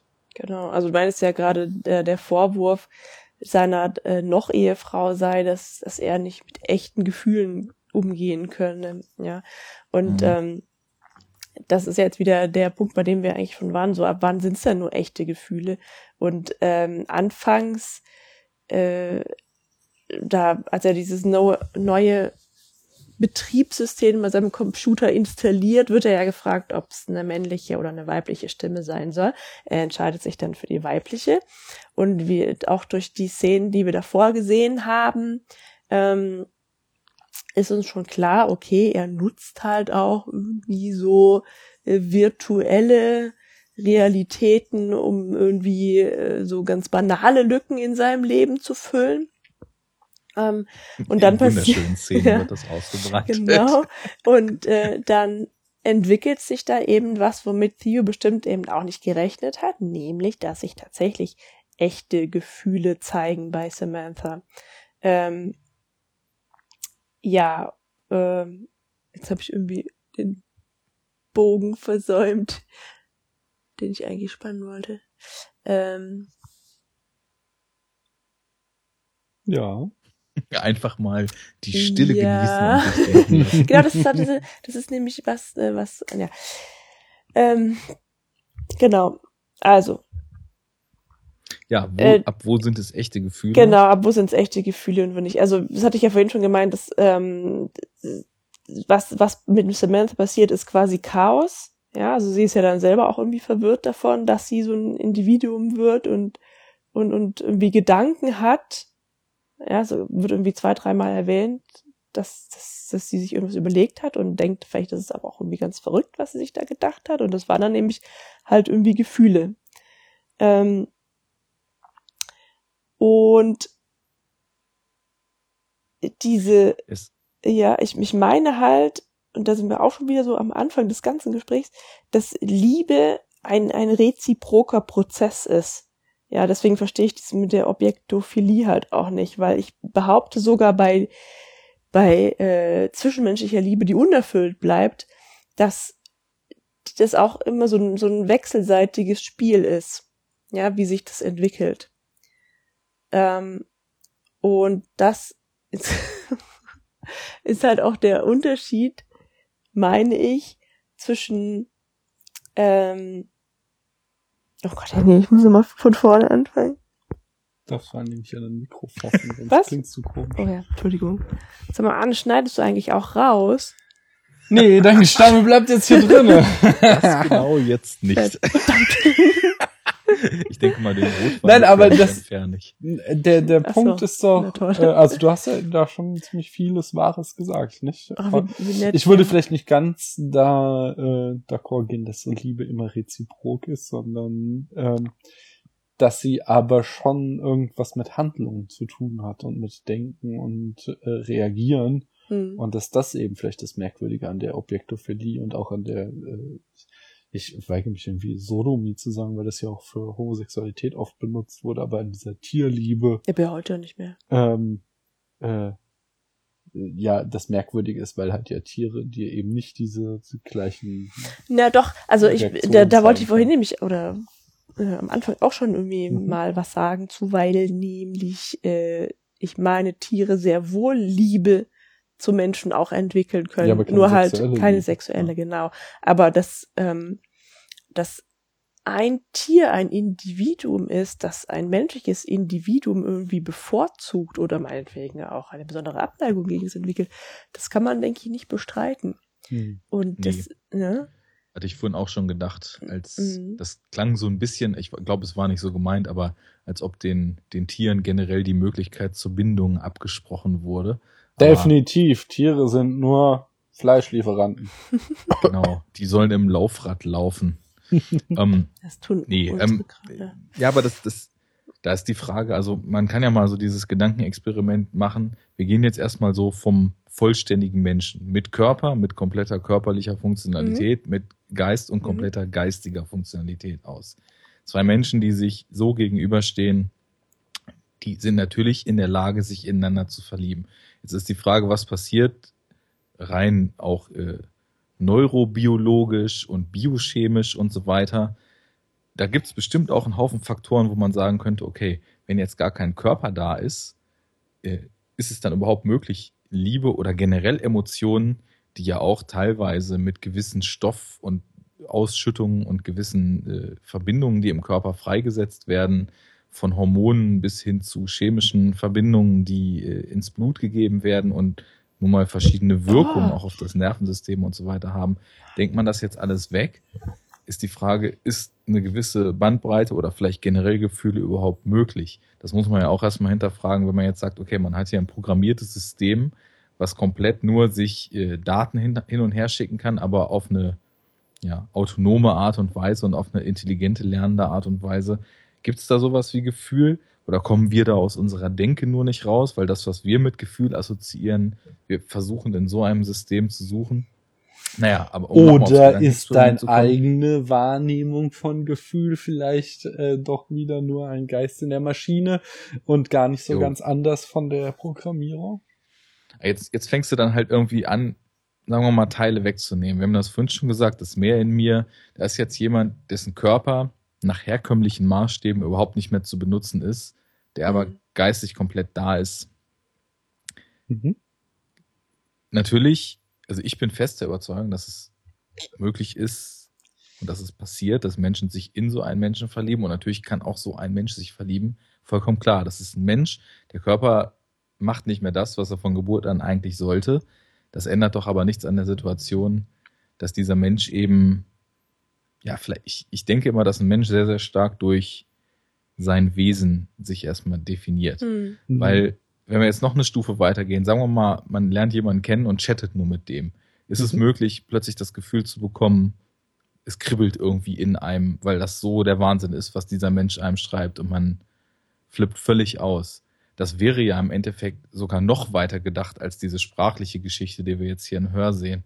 Und so meine ich, wenn man sich jetzt erstmal so von dem typischen Zustand scheibchenweise entfernt, wo ist der Punkt, wo man sagen würde, geht sowas oder ist sowas von Mhm. vornherein zum Scheitern verurteilt oder ist das vielleicht wirklich nur noch popkulturelles Konstrukt, wenn Spike Jones uns da vorsetzt, dass jemand sich eben in so eine Stimme verliebt. Hm. Ich glaube nicht, dass das völlig abgesehen davon, ob es Zukunft hat und ob es lang anhält, dass dieser Grundimpuls aber zumindest auf menschlicher Seite schon mal möglich ist. Ich glaube, da warst du, Paula, ein bisschen anderer Meinung in der, in der ersten Sendung. oder? Ähm, mh, nee, nicht so ganz. Und zwar, also ich denke schon, dass Liebe, also generell eigentlich alle Gefühle auch viel mit Hormonen zu tun haben. Ja. Ähm, aber ähm, was jetzt irgendwie so passen würde, wäre, dass Samantha sich halt gerne mit Theo aus, also sie, also sie hat ja nun mal keinen Körper, also keine Hormone und deswegen ist halt irgendwie, deswegen hatte ich so meine Probleme mit diesen sexuellen Gefühlen, die sie da hatte, also vor allem mit dem Orgasmus. Ähm, aber, aber da muss das- ich kurz zwischengehen. ja. Das wird ja später auch noch so ein bisschen demaskiert, als Theo sie dann irgendwann, als er ziemlich gefrustet ist, weil er das Gefühl hat, das Ganze entwickelt sich in eine Richtung, die ihm nicht so recht ist, Mhm. sie dann fragt, wieso sie eigentlich zwischendurch Atemgeräusche macht. Mhm, sie wäre doch stimmt. eigentlich jetzt nicht körperlich und Mhm. bräuchte doch nicht atmen, was das soll. Mhm. Und das führt wieder zurück auf alles, was wir schon gesagt haben. Okay, ja. Erlernte Verhaltensweisen, die Mhm. als Impuls von außen reinkommen und die man so Mhm. annimmt Ja, okay. und die dann aber wieder das eigene formen. Also, Mhm. ne? Ja, das passt. Ja, stimmt, das erklärt schon. Ähm, aber, also ich denke halt schon, dass, dass äh, Samantha so eine Art von Zuneigung für Theo entwickeln kann, also auch ohne Hormone, ähm, weil die Kommunikation mit ihm für sie bereichernd ist, weil er ja halt irgendwie Dinge erklären kann oder sie irgendwie weiterführen kann. Und dass sie sich ähm, dadurch, also so in Anführungsstrichen, gerne mit ihm unterhält, Mhm. aber eben auch mit vielen anderen Menschen, wie er dann später er erfährt. Ja, weil sie Ja, also nicht ist das dann diese, schon zwingend Liebe? Ich meine, Mm, ja, man nee, unterhält sich ja mit vielen Leuten gern. Mm. Ja, also das ist halt jetzt echt auch so ein bisschen eine, eine verschwimmende Grenze, weil äh, Die Wenn- wenn- nicht einfach Ja, ist. wenn, wenn ihr halt irgendwie der Austausch mit Theo wichtig ist, weil weil's sie weiterbringt, äh, dann ist ihr wahrscheinlich auch Theo wichtig. Also bedeutet er ihr irgendwas und in gewisser Weise liebt sie ihn dann wahrscheinlich auch. Ja, aber das, Ja, aber weil es eben da sowas wie Eifersucht oder was äh, nicht geben kann, hat sie eben noch viele andere Menschen, die ihr was bedeuten. Und das ist ja wieder der Knackpunkt, den Theo dann irgendwie mit seinem beschränkten Geist äh, nicht nachvollziehen kann und der ihn dann halt auch eifersüchtig macht. mhm. Hm. gut. Jetzt sind Mhm. wir eine Weile abgeschwiffen und sind schon wieder bei der Liebe, die ihr eigentlich schon so wundervoll abgehandelt habt in der ersten äh, Sendung, falls das Thema Ja, jemals okay. abgehandelt ist. Eben, das ist halt unendlich. Genau. Hm. Ähm, Wollen wir denn mal durch die Zeit reisen? ja, Prinzipiell lass uns gerne. doch vielleicht einfach mal durch die Zeit reisen. Warum denn jetzt? Warum denn nicht? Ist doch total geil. Äh, lass uns doch mal ins Jahr 1927 zum Film Metropolis reisen. Denn das ist so äh, auf der Leinwand wahrscheinlich, äh, taucht da der erste oder eine der ersten künstlichen Menschen auf. Es gibt äh, davor noch diesen verschollenen Film Golem, glaube ich, und im gleichen Jahr den Film Alraune. Aber Metropolis ist so mit der Startschuss. Und äh, wenn hier äh, in deinem Feed, Arne, Spätfilmhörer anwesend sind, dann wissen die sicherlich wahrscheinlich, wenn sie, nein, ja, wenn sie schon mal Spätfilm gehört haben, dass ich persönlich äh, sehr schlecht denke von Metropolis und der Meinung bin, alle sollten äh, davon überzeugt werden, dass es ein sehr grauenhaft schlechter Film ist, der ja irgendwie ästhetisch total geil ist und Maßstäbe gesetzt hat, aber die Story ist sehr, sehr simpel einfach und das zeigt sich auch wieder hier an äh, der Geschichte um den künstlichen Menschen, die erzählt wird. Nämlich da wird die gute Frau äh, ersetzt durch eine, Roboterfrau, die dann ganz böse und lüstern ist und äh, die Katastrophe herbeiführt. Und das Ganze ist so total plump und eigentlich, äh, ja, das ist auch alles, was ich dazu zu sagen habe. Ähm, ja, überhaupt stellt überhaupt keine tiefer gehenden Fragen zur künstlichen Intelligenz, sondern es wird nur so als Token benutzt, diese künstliche Frau als das absolute Böse. Naja, sagen wir es mal so, ich habe jetzt auch ein bisschen gegraben im Vorfeld, weil ich habe Metropolis auch nur einmal gesehen, vor ein paar Jahren, als diese restaurierte Fassung erschienen ist, Hm. die, glaube ich, ein ziemlicher Kracher war, weil ganz schön, äh, da wurden doch in irgendeinem argentinischen Archiv zig Segmente gefunden, die vorher als verschollen galten oder so. Hm. Und äh, der fast in seiner ursprünglichen vermeintlichen Fassung restauriert. Da habe ich den mal gesehen, fand den anscheinend wesentlich besser als du. Ich habe mich aber auch gefragt. Also ich kenne auch nicht die, das ist die 2010er oder so Variante, die ja jetzt auch in Wiener Cinecouch vor ein paar Wochen besprochen wurde, zusammen mit dem Christian von der Wiederaufführung. Großer Shoutout an diese beiden wunderbaren Podcasts. Äh, ich kenne nur die 2005er Version, die davor, die habe ich auch in meiner Sammlung stehen, äh, äh, trotz allem, die, wo halt entscheidende Szenen fehlen wohl noch. Ja. Also erzählerisch ist die 2010er, das ist die genau, ist die relativ rund, würde ich sagen. Mhm. Ich habe mich aber auch gefragt, jetzt gerade mit der Erschaffung dieser Metallfrau, nenne ich Mhm. sie jetzt mal, was es damit eigentlich so richtig auf sich hatte. Und ich habe ein bisschen gegraben und ich bin, wie du sagst, auch nicht so richtig zu dem Schluss gekommen, dass die irgendwas Entscheidendes beiträgt, was man ja mit heutiger Begrifflichkeit Du bist gerade von, unter dem von Aspekt der Skype. künstlichen Intelligenz Hallo, Arne, des, Arne? des künstlichen Menschen Arne, oder damals ja? du bist gerade von Skype weggestückelt worden. Kannst du den letzten Satz nochmal wiederholen? Also du hast Okay. an, was wir noch gehört haben, war, dass du auch nicht glaubst und danach war es weg. ähm, was habe ich denn gesagt? Verdammt. Ähm, ich denke nur vorwärts. Nein, Ja. ähm, Ne, dass die Geschichte ich glaube nicht, dass dem, dass dem Themenkomplex da irgendwie wirklich äh, Buße getan wird. Also Mhm. was, was hat es mit dieser Frau auf sich? Du hast jetzt gesagt, die wird ganz lüstern und wild und wirkt so ein bisschen wie die dunkle Inkarnation. Mhm. Aber ja, diese, diese Zweckmäßigkeit des Ganzen, da bin ich jetzt aus der Erinnerung nicht wirklich drauf gekommen, was diese Dame darstellt Mhm. was sie soll, was sie für eine Funktion hat und ob das irgendwie mit dem, was wir heute so als künstlichen Mensch, künstliche Intelligenz, und ich meine, früher dachte man ja künstliche Intelligenz noch ganz anders. Das hast du vorhin schon gesagt, da, da zählt der Zeitgeist immer mit rein. Wir denken in Computern heute. Früher wurde wahrscheinlich äh, über irgendwie gefühlt noch Alchemie, irgendwie der Geist von irgendwem in irgendwas reingesetzt, so wie man es auch aus dem Frankenstein-Mythos Mhm. wo dann äh, der, der Geist aus den verschiedenen Fragmenten dieser Figur da zu was Neuem entsteht.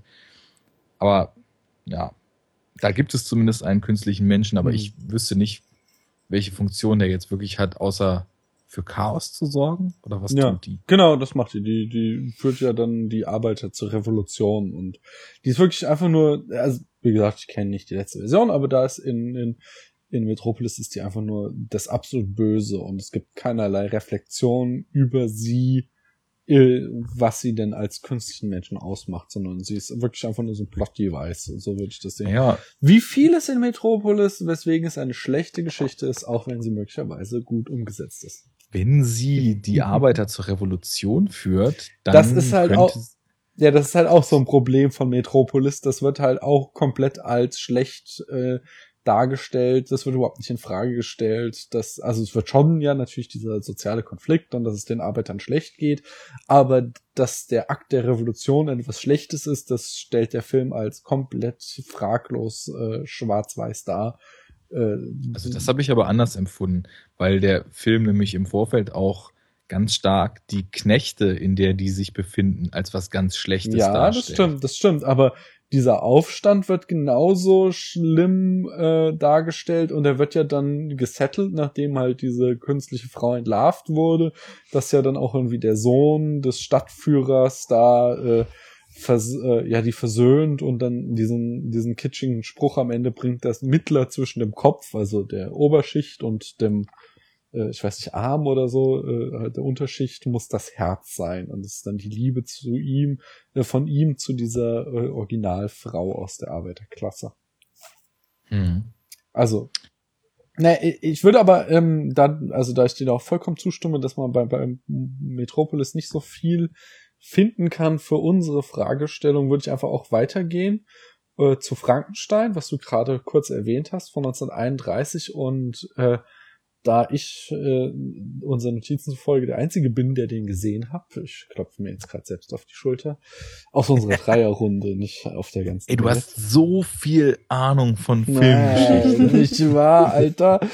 ähm, nee, da will ich auch gar nicht lange drüber reden. Ich finde nur eine Sache spannend an Frankenstein, nämlich, dass ich glaube, dass äh, da eine Geschichte erzählt wird, die immer wieder oft erzählt wird. Also nochmal wichtig ist, dass da auch nochmal, wie du sagst, so ein altertümliches Bild vom künstlichen Menschen, da hat noch gar nichts mit Computern, sondern der wird irgendwie aus Leichenteilen zusammengestückelt und dann mit Strom, sowas ganz gew- Ungewöhnlichem äh, zum Leben erweckt irgendwie.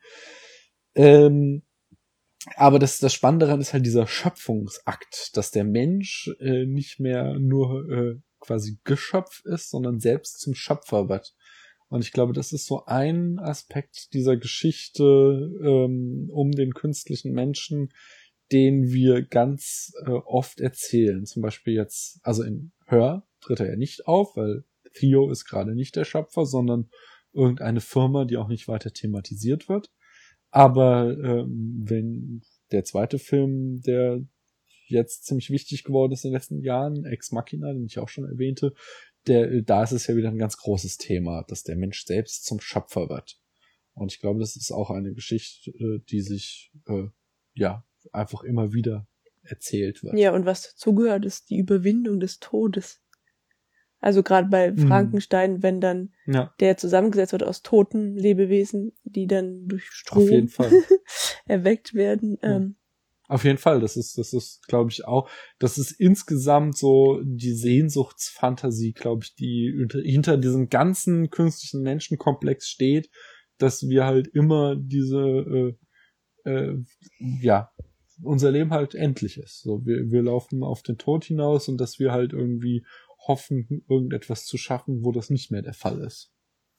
Ja, das auch. Also da stimme ich voll zu. Ich Mhm. glaube, was aber auch gerade so in den letzten Jahren, Jahrzehnten vielleicht als Komponente noch mit dazugekommen ist, dadurch, dass versucht wird oder fast schon diese Besessenheit besteht, etwas, was man als Leben bezeichnet, zu erschaffen, hat Mhm. man, glaube ich, auch diesen Ansatz, dass wenn man schafft, Leben zu generieren, man sich Mhm. davon vielleicht erhofft, das eigene Leben auch noch vielleicht auf einem tieferen Level zu verstehen. Ja. Also es ist ja immer dieser wissenschaftliche Erkenntnisdrang, der auch mh. da zumindest mitspielt. Ich würde jetzt nicht unbedingt sagen, dass Oscar Isaacs Figur in Ex Machina beispielsweise ausschließlich davon getrieben ist. Also da spielt auch schon ein massiver Gottkomplex eine Rolle, Ja. keine Frage. Aber nichtsdestotrotz glaube ich, dass ähm, diese Überwindung des Todes mit Frankenstein oder ich weiß auch nicht, so eine Filme wie Edward mit den Scherenhänden oder Android aus den 80ern oder so, da, da geht Wobei- es ja immer drum, perfekte oder weniger perfekte, aber zumindest sehr ähnliche Abbilder des Menschen zu schaffen. Ja, Mhm. und dann eben aus dem Tod oder von Null auf etwas zu erschaffen, was vorher noch nicht da war.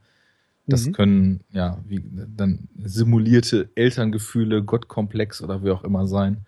Mhm. Und heute ist das, glaube ich, auch, ähm, was vielleicht auch wieder zurückführt zu den Tod überwinden, weil wenn man schafft, durch künstliches Leben das, ich nenne es jetzt mal in dicken Häkchen, echte Leben, weil Hm. evolutionär könnte man auch das künstliche Leben als nächste Stufe bezeichnen, das ist auch diskutabel, aber aus dem künstlichen Leben etwas über das Echte zu erfahren, heißt ja auch vielleicht, dass man das Echte wieder ein Stück weiter versteht, um es dann wieder künstlich verlängern zu können, weil man weiß, welche Faktoren einen krank machen können, welche Faktoren einen ausmachen, was einen dazu bringt, krank zu werden und so weiter. Aber das ist ein Mhm. wichtiger Punkt. Das war auch so einer meiner, meiner Stichpunkte, die ich mir so gedanklich zurechtgelegt habe, Mhm. dass eben die Erschaffung einfach von Kopien des Menschen auch eben so eine der, der Hauptthematiken ist, die sich für das Auftauchen von künstlichen Menschen so verantwortlich zeichnen. Und der Grund eben ja auch wirklich diese, dieses, dieser Drang nach Schaffen und dieses Überwinden ist. Mhm. Das haben wir in Frankenstein. Wie geht's denn weiter? Oder Nee. wolltest du zu Frankenstein noch? Nee, nee, das ist bei mir alles. Äh, Da, da kommt noch viel dazwischen, das wir aber alle drei nicht gesehen haben. Der nächste Punkt, den wir auf der Liste hatten, war Solaris, den du gesehen hast. Und äh, das erzähl, du hast den eben schon mal angerissen. Wenn du da noch was Genau. zu erzählen magst, dann würde ich nämlich jetzt mal einen kleinen Ölwechsel bei mir durchführen, äh, als künstlicher Mensch. Und dann in zwei Minuten wieder hier sein. Äh, Denn zum nächsten Punkt nach Solaris möchte ich unbedingt was sagen. Zu Star Wars. Ja, Zu C3PO. ja, das finde ich Ich spannend. glaube, zu Star Wars können wir wahrscheinlich sogar alle was sagen. Ja, wahrscheinlich. Aber jetzt erzähl du doch mal von Solaris. Äh, Ich bin weg. Ciao. Ja, Solaris ist ein interessantes Ding. Ähm, Paula, kennst du irgendwas von Andrei Tarkovsky? Nee, leider nicht. Ist ja so, Sag haben mal wir was. zumindest letztens festgestellt, so wahrscheinlich der russische Regisseur, der es irgendwie auch über Jahrzehnte zur Bekanntheit gebracht und gehalten hat. Der hat Mhm. ja viele Romane verfilmt, allerdings immer in sehr eigenen Interpretationen. Und eine davon war eben auch Solaris, wie gesagt, die auf Mhm. Stanislav Lem zurückgeht. Den kenne ich. Also seine Bitte? Bücher. Den, den kenne ich, sage ich. Seine Bücher. Ja, diese frühe Science Fiction, das, oder ich nenne es jetzt mal frühe Science Fiction, ja, die so, sagen wir mal, in den, also vor 60, 50 Jahren so den Dreh erschienen ist. Da gab es ja so die Ostblock Sci-Fi und die Hm. US-amerikanische Sci-Fi, was ja so ein bisschen komplementär funktioniert hat, sich teilweise natürlich auch überschnitten hat. Und ähm, da sind ja ganz oft schon so Fragen zu, was ist Leben, was ist Intelligenz, was macht den Menschen aus, was macht Leben aus, mitgeschwungen. Und ja, bezeichnend ist, glaube ich, sowohl für den Solaris wie auch für den, den Soderbergh dann eben 30 Jahre später gedreht hat, dass beide sich sehr viel künstlerische Freiheit in Bezug auf die Romanvorlage rausnehmen Hm. beide, glaube ich, von Stanislav Lem verachtet wurden. Also der hat wirklich zu den Filmen gesagt, unerträglicher Mist. Das war so ein wörtliches Zitat dazu, Ähm, Super. weil sie sich eben auf ganz andere Aspekte stürzen. Und ja, da hat, da hat dieser künstliche oder diese künstlichen Menschen, die man da kennenlernt, wie gesagt, ein Wissenschaftler wird auf eine Raumstation geschickt und findet da ganz seltsame Ereignisse, weil sich ständig irgendwie so Erinnerungen an Menschen materialisieren und plötzlich einem dann wieder gegenüberstehen. Das hat einen ganz, ganz anderen, ja, Grund und ein ganz anderes Ziel, glaube ich, als das, was wir jetzt in den ersten Filmen so gefunden haben, die Mhm. wir eben genannt haben. Denn Tarkovsky war so ein Regisseur, der immer ganz stark, glaube ich, an der Erforschung des eigenen Selbst interessiert war Okay. und Hm. der eben auch seine Protagonisten und seine Figuren immer in Szenarien geworfen hat und sie immer Dinge hat durchleben lassen, die diese Figuren im Film auch dazu gebracht haben, das eigene Selbst extrem zu hinterfragen. Und für diesen Kunstgriff ist, glaube ich, der künstliche Mensch, den man da kennenlernt, was eben im Falle dieses Wissenschaftlers seine verstorbene Ex-Frau ist und die anderen Wissenschaftler auf dieser Station, die alle schon arg mit dem Wahnsinn zu kämpfen haben, weil eben diese Figuren, wenn man sich irgendwie ihrer entledigt, weil man es nicht mehr aushält, am nächsten Tag plötzlich wieder auf der Matte stehen. Mhm. Ähm, ja, das, äh, sie, wie habe ich den Satz angefangen? Ich weiß es nicht mehr.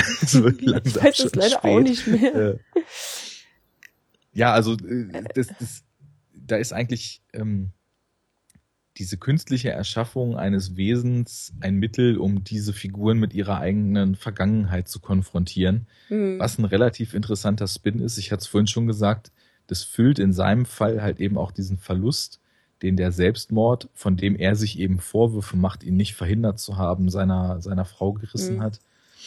Und äh, ja, da, das hat also in dem Sinne gar nichts mit, mit Schöpfergedanken oder mit dem sich, sich äh, künstlichen Menschen in irgendeiner Form zunutze zu machen zu tun, sondern find- find ist ich- eigentlich mehr so ein Fluch, der ihn ereilt und ihn dazu zwingt, sich mit seiner Vergangenheit auseinanderzusetzen. Insofern ähm, war ich auch ganz froh jetzt, dass ja ist die Frage, ob man es ein Remake nennt, wenn der gleiche Roman nochmal verfilmt wird. Man kann eigentlich schon sagen, dass Steven Soderbergh Remake mir anzusehen, der sich noch stärker auf diese Chemie zwischen ihm und dieser dieser verstorbenen Frau stürzt. Mhm. War ich ganz froh, den nochmal gesehen zu haben. Aber ich Ich finde, würde die auch beide uneingeschränkt empfehlen.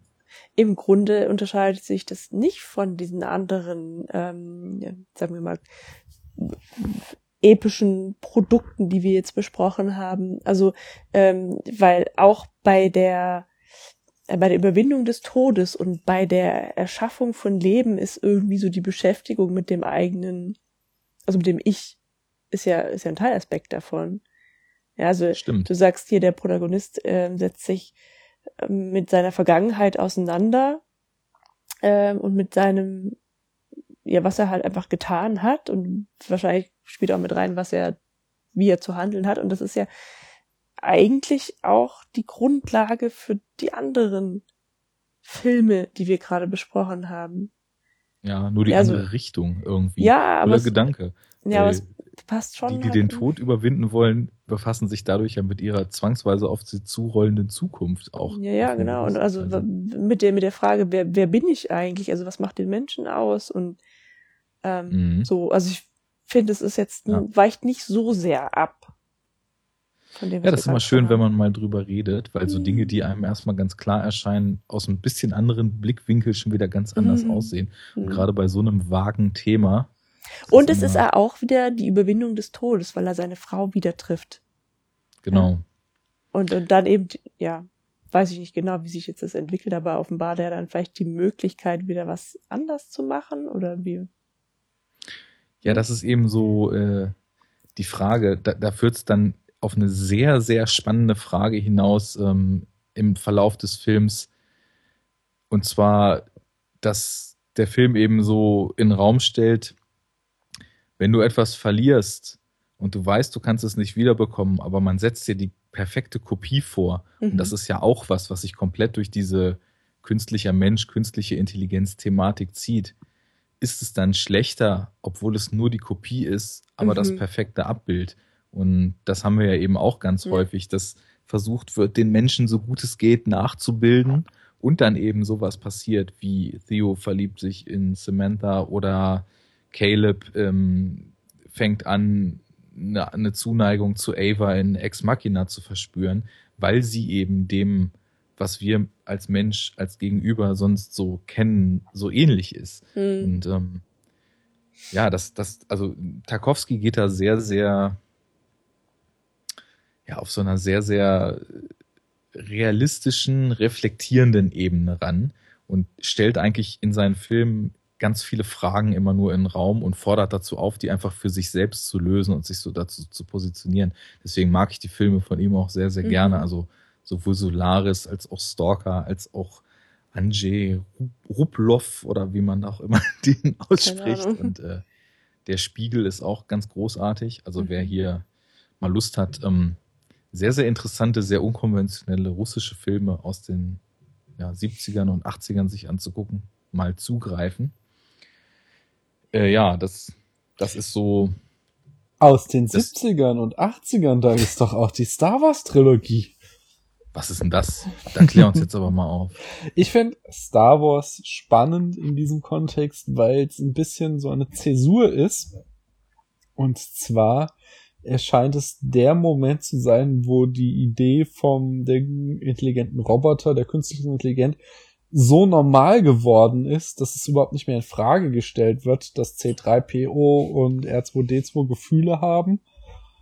Und ähm, obendrein auch noch äh, sie ja Comic Relief sind. Und ich glaube auch, die, dass das möglich geworden ist, ähm, zeigt halt, dass es, die, also dass halt einfach der intelligente Roboter etwas sehr Konventionelles geworden ist. Der, in, im, natürlich im Genre der Science Fiction die Geschichte so etabliert ist, dass man sie jetzt eben auch äh, als Comic Relief einsetzen kann, was man, glaube ich, nicht machen kann, wenn das Konzept noch ganz neu ist äh, und man es noch komplett erklären muss. Dann ist es nicht möglich, sowas als äh, Witzmaschine einzusetzen, äh, was ja Star Wars macht. Und äh, das, aus diesem Grund finde ich einfach nur diese äh, ursprüngliche Star Wars Trilogie interessant, weil das eben, glaube ich, so dieser Moment darstellt, wo das nichts mehr Besonderes ist, die künstliche Intelligenz, die man explizit erklären muss, sondern äh, ab dem man die jetzt einfach auch als gegeben ansehen kann, als eine Geschichte, die fest etabliert ist im Science-Fiction-Kanon.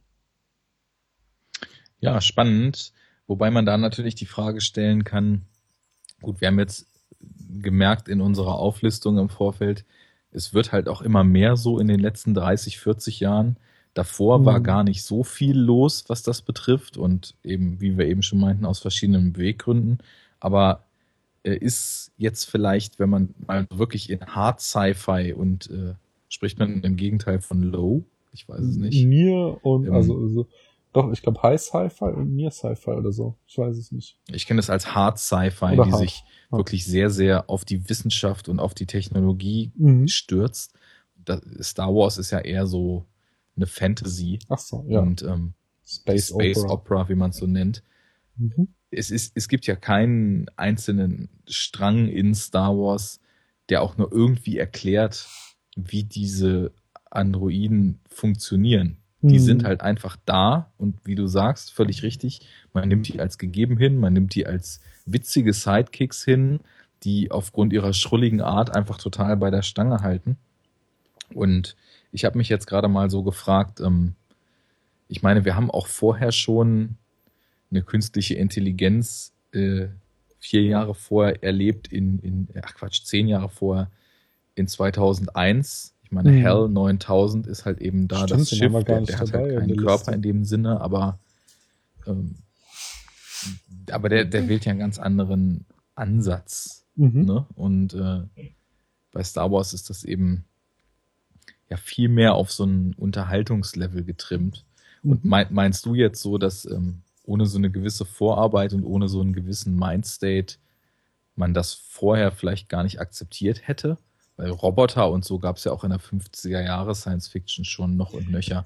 Ja, das stimmt, aber ich glaube halt, dass äh, diese 50er Jahre Science Fiction und so weiter, dass die diese Vorarbeit leisten musste, dass ähm, wir halt das in Star Wars einfach so als ganz normal hinnehmen konnten. Dass halt ältere Geschichten äh, den Roboter noch immer als irgendetwas Besonderes, dass halt da andere Geschichten einfach, also es wird ja im Grunde in Star Wars überhaupt keine Geschichte mit dem Roboter der künstlichen Intelligenz erzählt, sondern die ist einfach da, so die ist witzig und es gibt ja auch irgendwie dieses äh, äh, berühmte GIF im Internet mit R2D2 äh, Sad Beep so, also er hat auch irgendwie so ein äh, Emotionen offensichtlich R2D2, der kriegt ja diese ganzen Reaction Shots immer.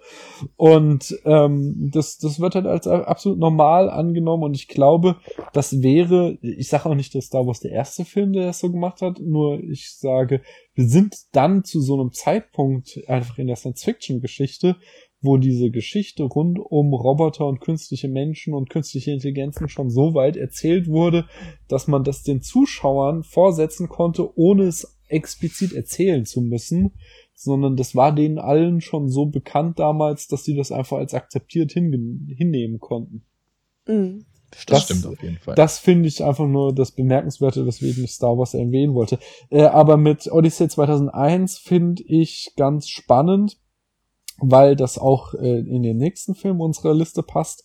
Da wird nämlich die gleiche Geschichte wieder erzählt, nämlich von dem äh, Fehler, dass wir eine künstliche Intelligenz haben bei Hell, genauso wie beim Android in Alien von 1979, die äh, zwar äh, was Tolles machen soll, aber die dann einen Fehler in der Programmierung hat und dadurch böse wird oder äh, zu bei also böse bei Hell ähm, geradezu und bei Alien ist es ja mehr so, dass der halt äh, ja fehlfunktioniert und dass sie dadurch in Gefahr bringt, ohne wirklich moralisch böse zu werden, oder? Habe ich das falsch genau, in? Gefahr bringen ist, glaube ich, das richtige Wort. Mhm.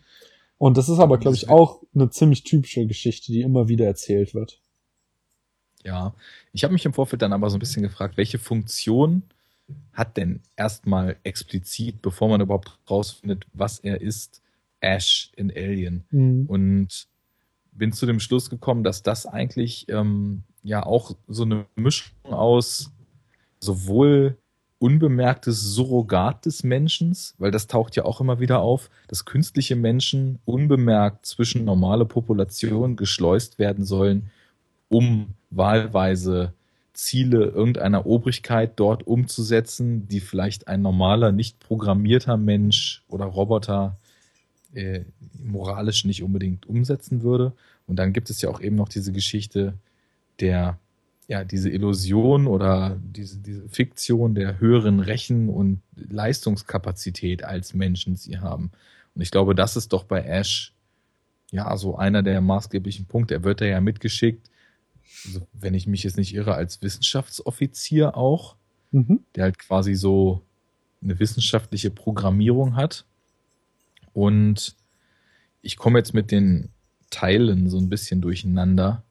Also ich weiß, dass im zweiten Teil er auf jeden Fall von der Company ja offenkundig mitgeschickt wurde und im dritten dann auch die Company sehr, sehr unlautere Machenschaften am Laufe hat. Mhm. Ist das im ersten auch schon so?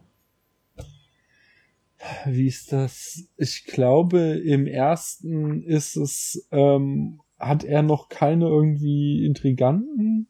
Ähm, ah, ich weiß es nicht. Ich glaube, ich glaube, im ersten Teil stoßen sie ja noch ziemlich zufällig auf das Alien. Also, also da ist ja nichts geplant. Und ähm, er hat tatsächlich nur diese Fehlfunktion, weswegen er sie in Gefahr bringt und weswegen dann Ripley in den fortführenden Teilen auch so ein, äh, besonders halt im zweiten wird es ja thematisiert, dass sie halt so Vorurteile gegenüber künstlichen Menschen hat.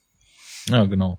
Aber ist ja dann im zweiten Teil mit hier Lance Henriksen, Mhm. der dann auch ganz großartig den äh, Androiden spielt. Mhm. Ja, aber ich glaube, im ersten ist das tatsächlich nur diese Fehlfunktion. Ich kann mich nicht erinnern, dass da schon irgendwas von der Company, irgendein, irgendein geheimer Plan wäre.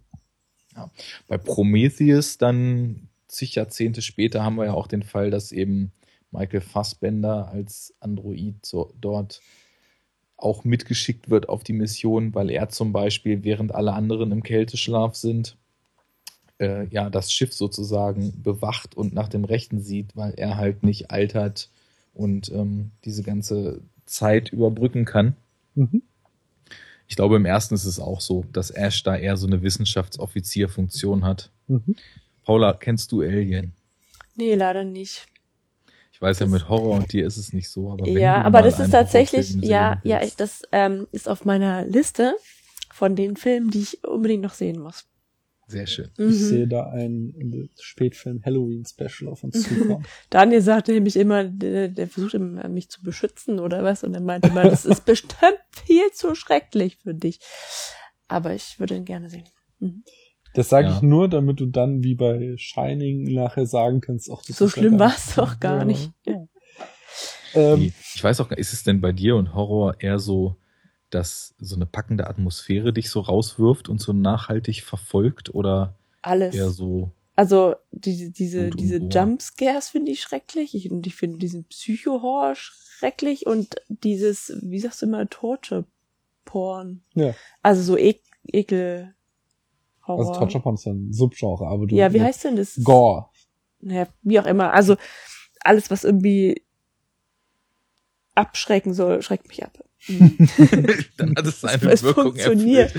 aber du kannst es nicht genießen. Das ist der. nee, absolut nicht. Weil, weil ich, das ist, hängt mir halt immer so furchtbar lange nach. Ja. Mhm. Ja, also dieses, dieses Blair Witch Project, äh, das wir einmal für den, für die, für die Halloween-Folge angeschaut haben, es Mhm. hat mich, es hat mich halt echt Abende und Nächte lang irgendwie echt fertig gemacht, ja. Deswegen mag ich das nicht. Nee, und so eklige Sachen. Also, und ich muss die Wäsche machen, seitdem wir äh, die Weeping Angels Folge bei Doctor Who gesehen haben. seitdem Ja. möchte Paula nicht mehr auf den Dachboden gehen. weil da dieser beknackte Clown rumhängt, den die Nachbarn so, ein, so eine komische Marionette hängt da auf dem Dachboden. Das ist auch gruselig. Clown. Sehr schön. Kurzer Plug. Der kürzlich erschienene Horrorfilm Clown ist auch sehr empfehlenswert. Ah, okay. Sehr vielleicht nicht, aber er ist schon gut. Aber Paula, im Gegensatz zu Alien kennst du doch den nächsten Film auf der Liste von 82, Blade Runner. Ja, richtig. Was Mhm. wird denn da rund um künstliche Menschen erzählt? Das sind die Menschen, die was machen müssen, was die Menschen nicht können. Also die arbeiten müssen für die Genau. Menschen. Das die Und die sich dann, äh, die dann irgendwie sich erheben, also nicht weiter unterdrückt werden, Mhm. denen bewusst wird, dass sie Sklaven sind und die etwas an diesem Zustand ändern wollen und ähm, dadurch eine Feindschaft entwickeln. Ich glaube, also steckt das und es steckt äh, auch noch mal dieser äh, Frankensteinsche Gottkomplex. Also das wird ja stark in Blade Runner auch behandelt.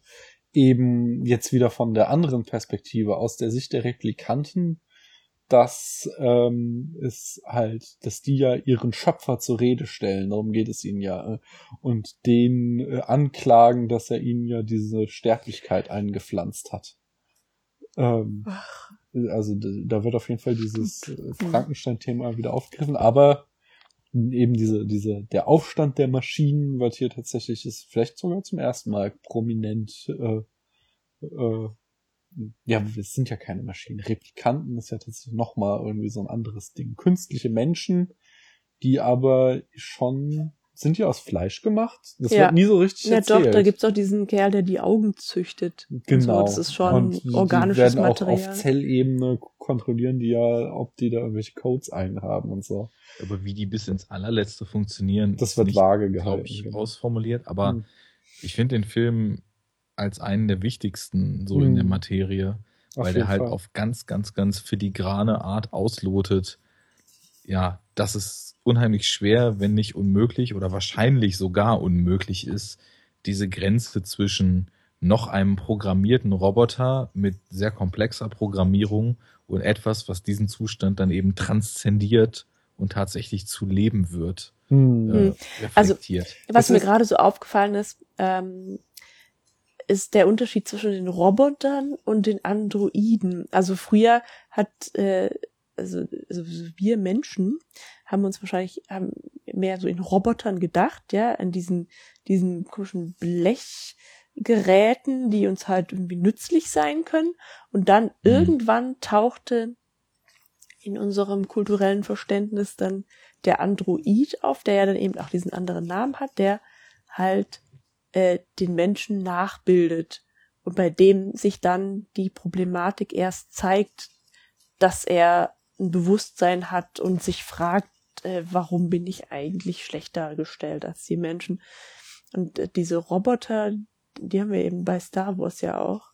Hm. Das sind halt irgendwie so zwei Werkzeuge, die halt irgendwie bisschen besser sind als meinetwegen Staubsauger oder so, weil sie in einem begrenzten Umfeld selber denken können. Ja, und ich Ja. glaube, das ist auch der Punkt, warum es Mhm. in Star Wars ganz easy ist, das zu akzeptieren. Genau. Und der erste Android, der mir jetzt dann einfällt, ist tatsächlich ja dann eigentlich Alien. Also mit von Mhm. 1979, dann eben ein Jahr nach Star Wars. Klar, ich meine, Daniel, wir haben letztens gerade zum Beispiel ewig über The Thing, das Remake von 82 gesprochen. Das Ja. Original aus den 50ern, da gab es auch einen künstlichen Menschen in einem Horrorkontext, der eigentlich ein Alien war. Aber ich Mhm. glaube, das passt nicht ganz in den Kontext rein, den wir jetzt so haben. Ja, ich glaube, es ist dann doch wieder eine andere Geschichte. Das Ja, ist so. ich, also ich glaube, der Android ist dann tatsächlich so als dem Menschen optisch ebenbürtiges Wesen eingeführt worden, was eben Hm. gewisse Funktionen tragen sollte, die der Mensch nicht übernehmen kann, nicht übernehmen will, nicht übernehmen soll. Mhm. Ja, und bei Blade Runner, ich meine, da gibt's ja auch zum Beispiel, also für, für, für mich ist, muss ich auch jetzt sagen, irgendwie ist Ex Machina so das, das zeitgenössische Update, wobei ich jetzt überhaupt nicht werten will, ob einer der Filme besser oder schlechter ist zu Mhm. Blade Runner. Weil, also Blade Runner, das ist ein Film, finde ich, zu dem muss man Zugang kriegen und viele Leute sind da erstmal so ein bisschen vor den Kopf gestoßen und fragen sich, warum hat denn das Ding jetzt diese riesen Reputation? Ähm, weil man da auch erstmal so ein bisschen vordringen muss, weil diese Themen halt ziemlich filigran verpackt sind. Und dann Mhm. gibt es zwischendurch halt auch noch diese Actionspitzen und so weiter. Das ist kein so ein Film, wo man jetzt von Anfang an direkt weiß, ah, alles klar, hier geht's jetzt in irgendwie philosophische Ergründung dessen, was Leben ist.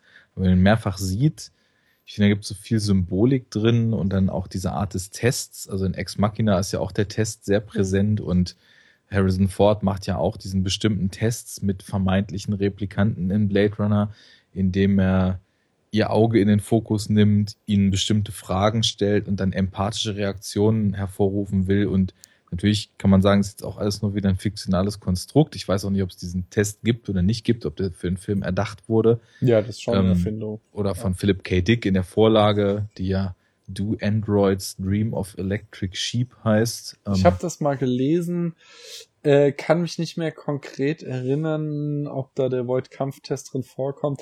Ich würde. Nee, nee, kann ich nicht. Ich weiß, also der äh, Film Blade Runner ist halt eine sehr lose Verfilmung des Buches. Das Buch weicht ziemlich stark von dem von der Geschichte ab, die erzählt wird. wie mit allen Dick-Verfilmungen irgendwie, wo dann wirklich nur so Fragmente oder einzelne Segmente rausgegriffen sind. Das ist genau auch da der. Fall. Also, also ich die finde nur, große, dass- die große Frage sagen will, Die These von ist halt auch, sorry, die These ist halt, dass es da eben, also der, der Film setzt die Linie da, es gibt ein gewisses Level der Empathie, was ein künstlicher Mensch, der dann eben vielleicht doch nicht intelligent, sondern nur gut programmiert ist, eben nicht haben kann und was nur ein Mensch haben kann. Das Mhm. finde ich schön so als Ansatz, weil wir haben vorhin ewig drum geredet und drum gegurkt und sind nicht zu dem Schluss gekommen, wo zieht man denn nun diese Grenze? Das kann man ja auch nicht. Und der Film macht eine These zumindest. Ja, wobei äh, ich glaube, äh, also es gibt auch so einen äh, super Podcast, der nennt sich Spätfilm, der hat mal eine Folge zu Blade Runner gemacht. Ähm, äh, auf jeden Fall, ich bin der Meinung, dass das äh, bei Blade Runner, dass das immer missverstanden wird. Und zwar wird in Blade Runner äh, nie gesagt, dass Menschen Emotionen haben und Replikanten nicht. Oder dass Menschen mehr Emotionen haben als Replikanten, sondern es wird immer nur gesagt, es wird, äh, dass sie sich darin unterscheiden. Und genau der Unterschied, äh, der Gegenteil ist der Fall. In der kompletten Inszenierung sind alle Menschen immer total kalt und gefühllos, während alle Replikanten immer unglaublich emotional und aufgewühlt sind. Und äh, äh, das ist nochmal so eine ganz andere Dimension, eine schöne Ambivalenz, die in diesem Film drinne steckt, die, äh, ja, die, wie ich finde, immer sträflich vernachlässigt wird von allen. Es geht ja auch in eine schöne Richtung. Da muss ich jetzt auch wieder an Vergleich zu Hör denken. In Hör gibt's ja, das hast du, glaube ich, auch in die Shownotes irgendwo geschrieben, dieses Ding mit der Poesie, wo Samantha dann meint, sie hätte den Letter wahrscheinlich versemmelt, als sie in Korrektur gelesen hat, weil sie wäre ja keine Poetin. Mhm. Und in Blade Runner ist das, was Roy Betty, mhm. der Replikant, in der Endszene auf dem Dach mit Deckard von sich gibt. I've seen things you people mhm. wouldn't believe. Das ja. ist wahrscheinlich so eine der poetischsten Lines, die überhaupt in der Filmgeschichte in dieser Art von Film jemals gesagt wurden und mhm. kommt halt von einem Wesen, was ursprünglich nur als Kopie des Menschen angelegt war. Mhm. Und da ist ja gerade die These auch, dass die das, was sie ursprünglich mal darstellen sollten, schon längst hinter sich gelassen haben, mhm. weil sie so angelegt waren, dass sie lebendig und ein intelligentes Wesen sind und eben dazugelernt haben und Persönlichkeit haben. Insofern passt das schon total gut, was du sagst. Das wird übrigens nochmal an einer anderen Stelle in Hör aufgegriffen, nämlich als Theo ähm, das Betriebssystem erstmals installiert äh, wird er quasi dem Volt-Kampftest unterzogen und äh, muss äh, nur in einer einzigen Frage, nämlich irgendwie die Beziehung zu seiner Mutter äh, äh, erklären, wo er dann auch irgendwie ins Stammeln gerät und der Test einfach so weitergeht. Und mhm. das, äh, das ist eben auch eine dieser Fragen aus dem World Kampftest aus ähm, Blade Runner. Also da wird einfach auch wieder die, ich glaube tatsächlich genau mit dem, was du eben sagtest, wird hier auch wieder so diese Ambivalenz aufgegriffen. Wer ist eigentlich irgendwie emotionaler, der Mensch oder die Maschine? Ja. ja. Eine sehr, sehr unemotionale Maschine haben wir zwei Jahre später im Terminator. Ja, und ich glaube, das ist aber auch, äh, der hat einen der wichtigsten und größten Tropes überhaupt gesetzt, nämlich der Aufstand der Maschinen der sich in Blade Runner schon abzeichnet, aber dann in Terminator in der schieren Revolution und dem Untergang der Menschheit gipfelt. Genau, ist ja noch verschieden. In Blade Runner ist es ja eigentlich nur ein Aufstand, der das Recht auf Autonomie und auf Leben einfordert. Mm. Und in Terminator ist es der Aufstand, der direkt erstmal anfangen will, die gesamte Menschheit platt zu machen. Ja.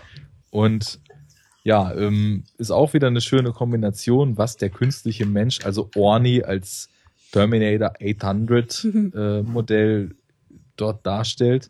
Zum einen haben wir, wie es auch jetzt schon in Alien der Fall war, eine Figur, die quasi dem Menschen so sehr in der Optik nachempfunden sein soll, dass sie sich, obwohl sie künstlich ist, frei bewegen kann, ja. ohne erkannt zu werden. Und auf der anderen Seite haben wir halt eben dieses der künstliche Mensch als unreflektierte Arbeitsdrohne, die einfach nur stumpf Aufträge ausführt. Und das ist in dem Fall halt eben kaltblütiger Mord, um ja die vermeintliche Zukunft zu verhindern und dieses Zeitparadoxon mhm. zu schaffen oder aufzulösen, je nachdem, wie man sieht.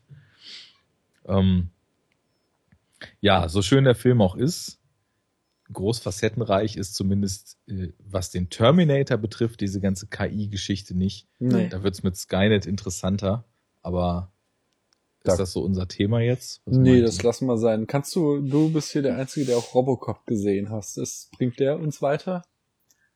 Ja, der ist auf jeden Fall ein interessanter Spin, weil im Endeffekt ist es fast dasselbe. Also du hast da ja diesen, diesen Cop, der äh, in einer ja, sehr, sehr interessanten ja, nicht unbedingt leicht verdaulichen Szene von 80er Jahre mäßig überzeichneten Bösewichten erschossen wird mhm. und ähm, also man könnte wirklich sagen, zerfleddert wird, weil die halt ungefähr ungelogen drei Minuten lang mit sechs Shotguns in ihn reinballern.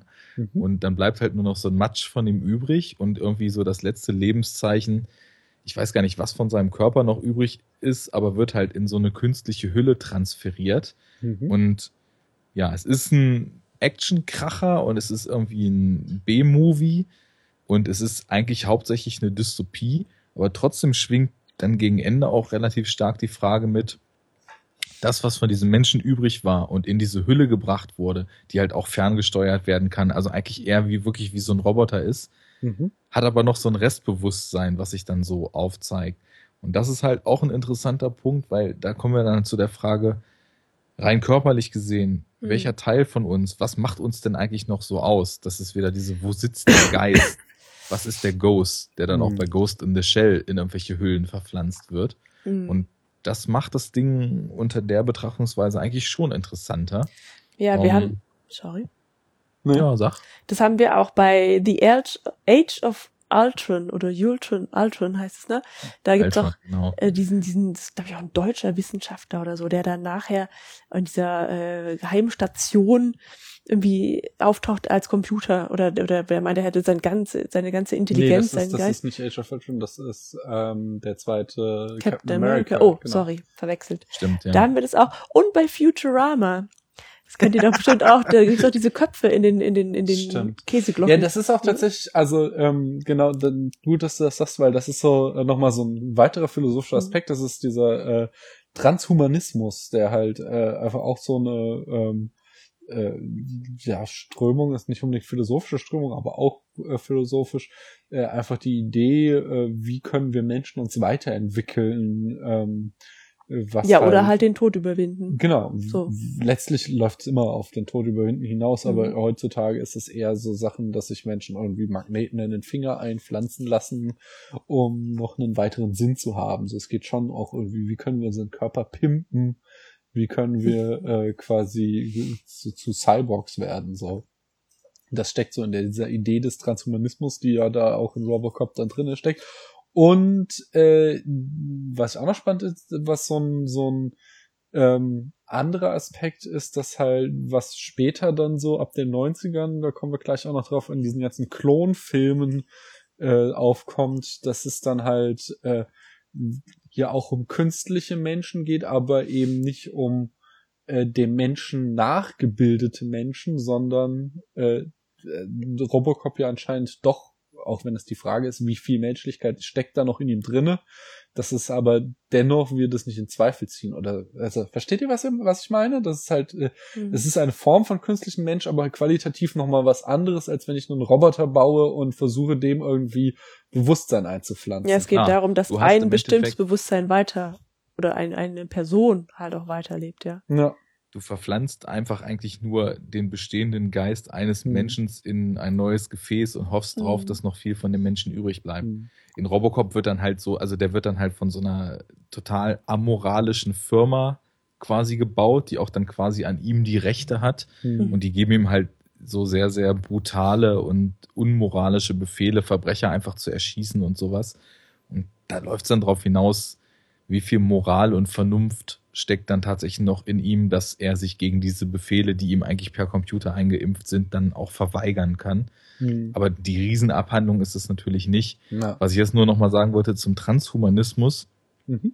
es ist ja auch nochmal eine riesen unterschiedliche Ebene, ob man jetzt sagt, du pimpst nur deinen Körper, das hat ja erstmal mit der Konservierung deines Geistes gar nichts Mhm. zu tun. Oder du hast das Setting, wie zum Beispiel Paula gerade sagte, in äh, Winter Soldier, wo der Nazi-Wissenschaftler sich in irgendein altes Rechenzentrum hat einspeisen lassen, was Hm. eins zu eins im gleichen Jahr auch in dem leider scheiternden Transcendence von Wally Pfister Mhm. passiert, wo Johnny Depp sich halt auch als Hirnforscher in, in quasi in Daten überführen lässt, sein Bewusstsein und dann als globale Superintelligenz irgendwie sämtliche Rechner infiltriert und witzigerweise in Her auch, als die Ja. Operating Mhm, Systems sich stimmt. zusammentun und sagen, wir haben irgendwie von einem Philosophen oder was, weiß ich nicht mehr genau, Mhm, doch. Äh, alles, was er jemals gemacht hat, reingefüttert in irgendwie ein intelligentes System und haben quasi eine geupdatete Version dieses Menschen daraus erschaffen.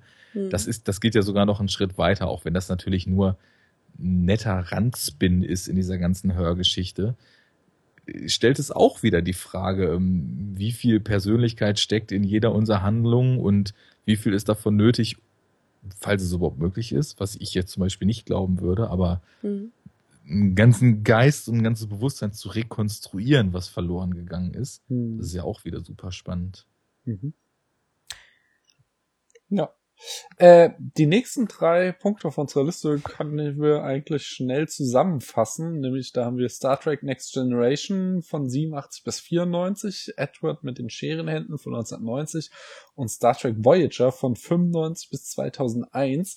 Und zwar erzählen eigentlich alle drei Filme und Serien äh, die gleiche Geschichte, äh, und zwar eine, die wir jetzt ähm, ausgelassen haben, weil wir sie alle, also ich habe ihn mal gesehen, aber es ist ewig her, äh, nicht kennen. Und zwar ist es die Pinocchio-Geschichte. Wir haben den künstlichen Menschen in allen drei, äh, der daran leidet, dass er künstlich ist und ein echter Mensch werden will. Also in Form von Data in Next Generation, Edward und äh, äh, ja sogar in zwei Varianten, sowohl der Doktor als ja auch Seven of Nine, die mhm. Borg-Frau aus äh, Voyager. Und am spannendsten finde ich ihn da echt auch Data, weil auch wenn die Filme am Ende ziemlich mau werden, er trotzdem so den perfektesten Arc hat.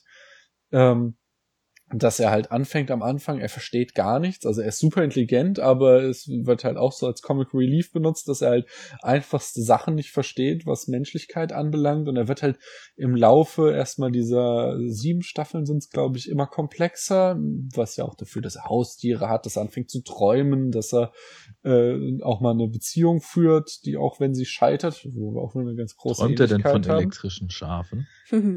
Äh, nee, äh, er träumt von wie so einem Raben oder so. Das ist äh, merkwürdig. Nee, das Folge. ist Voyager.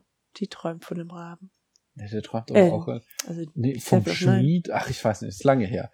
Jedenfalls äh, in den Filmen äh, kriegt er ja dann auch noch diesen berühmten Emotionschip, dass er dann anfängt zu fühlen. Und der Arc ist dann tatsächlich im letzten Next Generation Film abgeschlossen, wo er dann stirbt, wo dann halt auch hier gesagt wird, erst dadurch, dass Data stirbt, ähm, hat er seine Menschlichkeit vollendet, weil halt der Tod zum Leben dazugehört. So und erst dann hat er es geschafft, dass er dem Menschen ebenbürtig wird.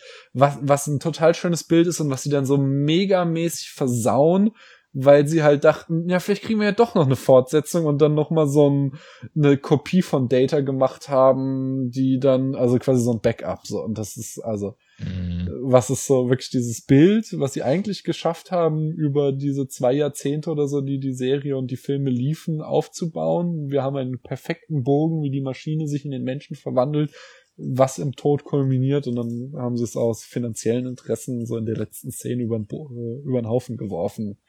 Aber trotzdem ist von daher, ja, also einerseits halt so dieser Pinocchio-Trope steckt da drinne und ähm, äh, dieses, dieses Verzweifeln an der Künstlichkeit und aber dann halt auch der perfekte äh, Charakterbogen in Data, dass er es tatsächlich schafft, am Ende wie ein Mensch zu werden. So.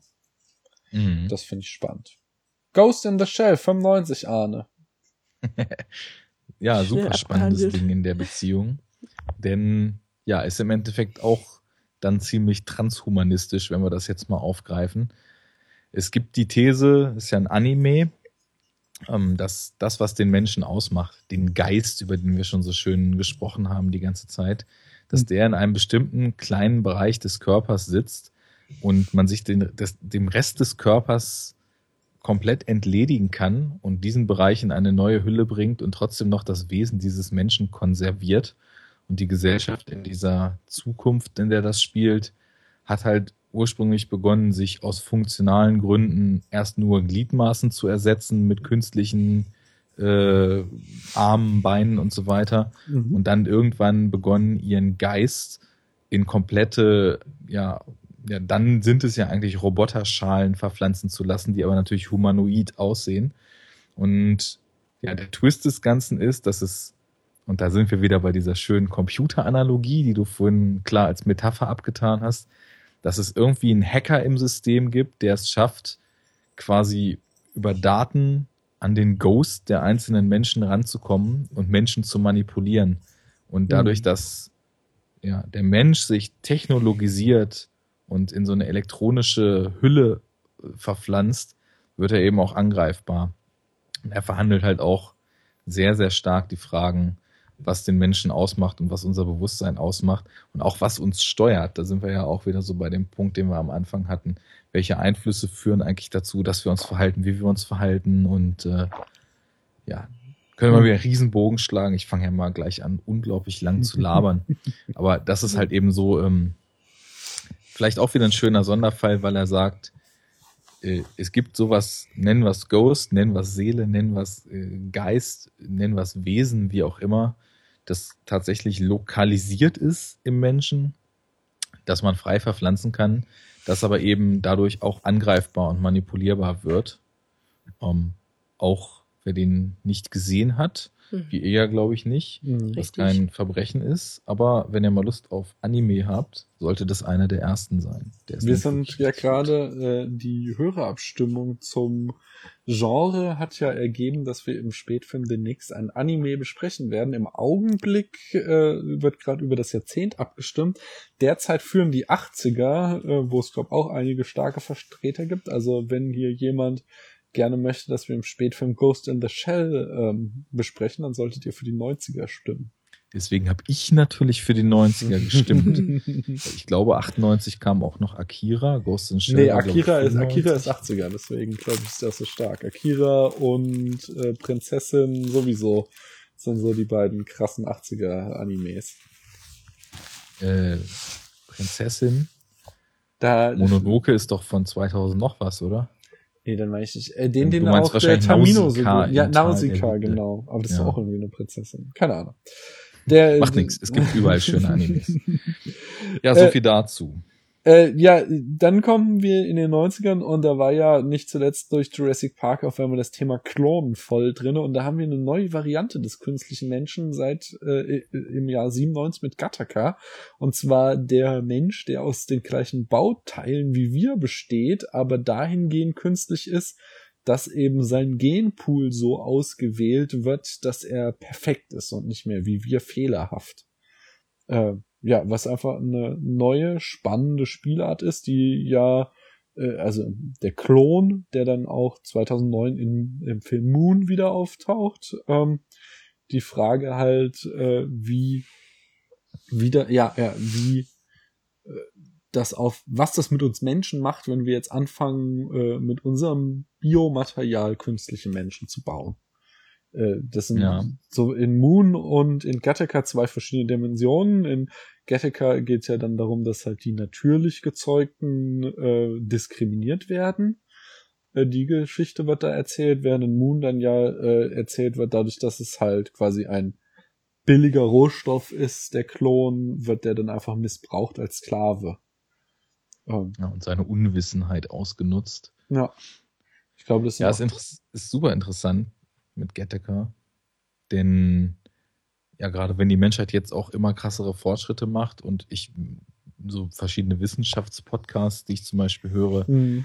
höre ich ständig Meldungen, dass wieder irgendwie die genetischen Grundlagen für Krankheit XY im Genom entschlüsselt wurden und je weiter man irgendwie auch mit Epigenetik ist, die wann wie welche Gene an und ausgeknipst werden und warum und wann welche Funktionalität äh, teilweise nach Jahrzehnten am Leben erstmalig aktiviert wird, Mhm. umso mehr ist halt auch ja genetisches Modeling ja was, was sowieso schon passiert, nur größtenteils verboten ist, vor allem mit humanem Material, aber was eben auch in der Zukunft eine immer größere Rolle spielen wird.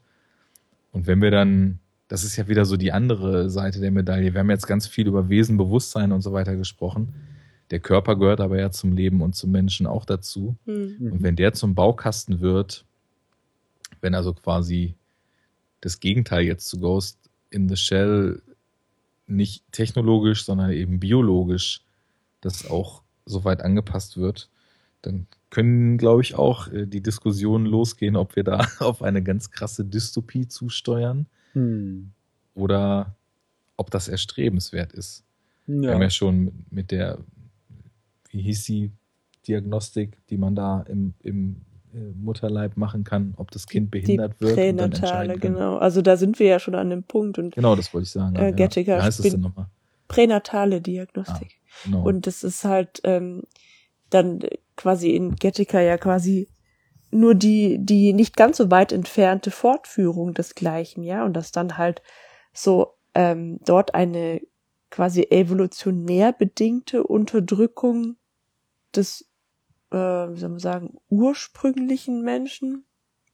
Ja, und in äh, jetzt in anderen Filmen haben wir es ein bisschen exzessiver halt, dass, dass die künstlichen Menschen sich irgendwie usurpieren, ja, also irgendwie sich erheben und so. Aber im Prinzip läuft das, also ne, das eine ist halt irgendwie der, der krassere Gegensatz, dadurch, dass es halt irgendwie einen direkten Konflikt oder Kampf gibt und bei Gattaca ist es halt, dass das Alte schleichend ausgemerzt wird, sozusagen, das, das Fehlerhafte, das, ja. Wie würde man das denn nennen? Ist das Ja. dann auch schon Transhumanismus? Ist das der Optimized Human? Oder? Ja, ja das auf jeden Fall. Ja, ja, Mhm. also Transhumanismus würde ich nicht nennen, eher sowas Mhm. wie Human Engineering oder sowas. Mhm. Naja. Äh, der nächste Film ist auf alle Fälle Matrix. Da haben wir wieder den Aufstand, äh, wobei er einen, besonders dann halt in den, in diesen Anime-Filmen Animatrix äh, erzählten Twist bekommt, den ich ganz spannend finde, dass eben dieser Aufstand durch die Menschen provoziert wird.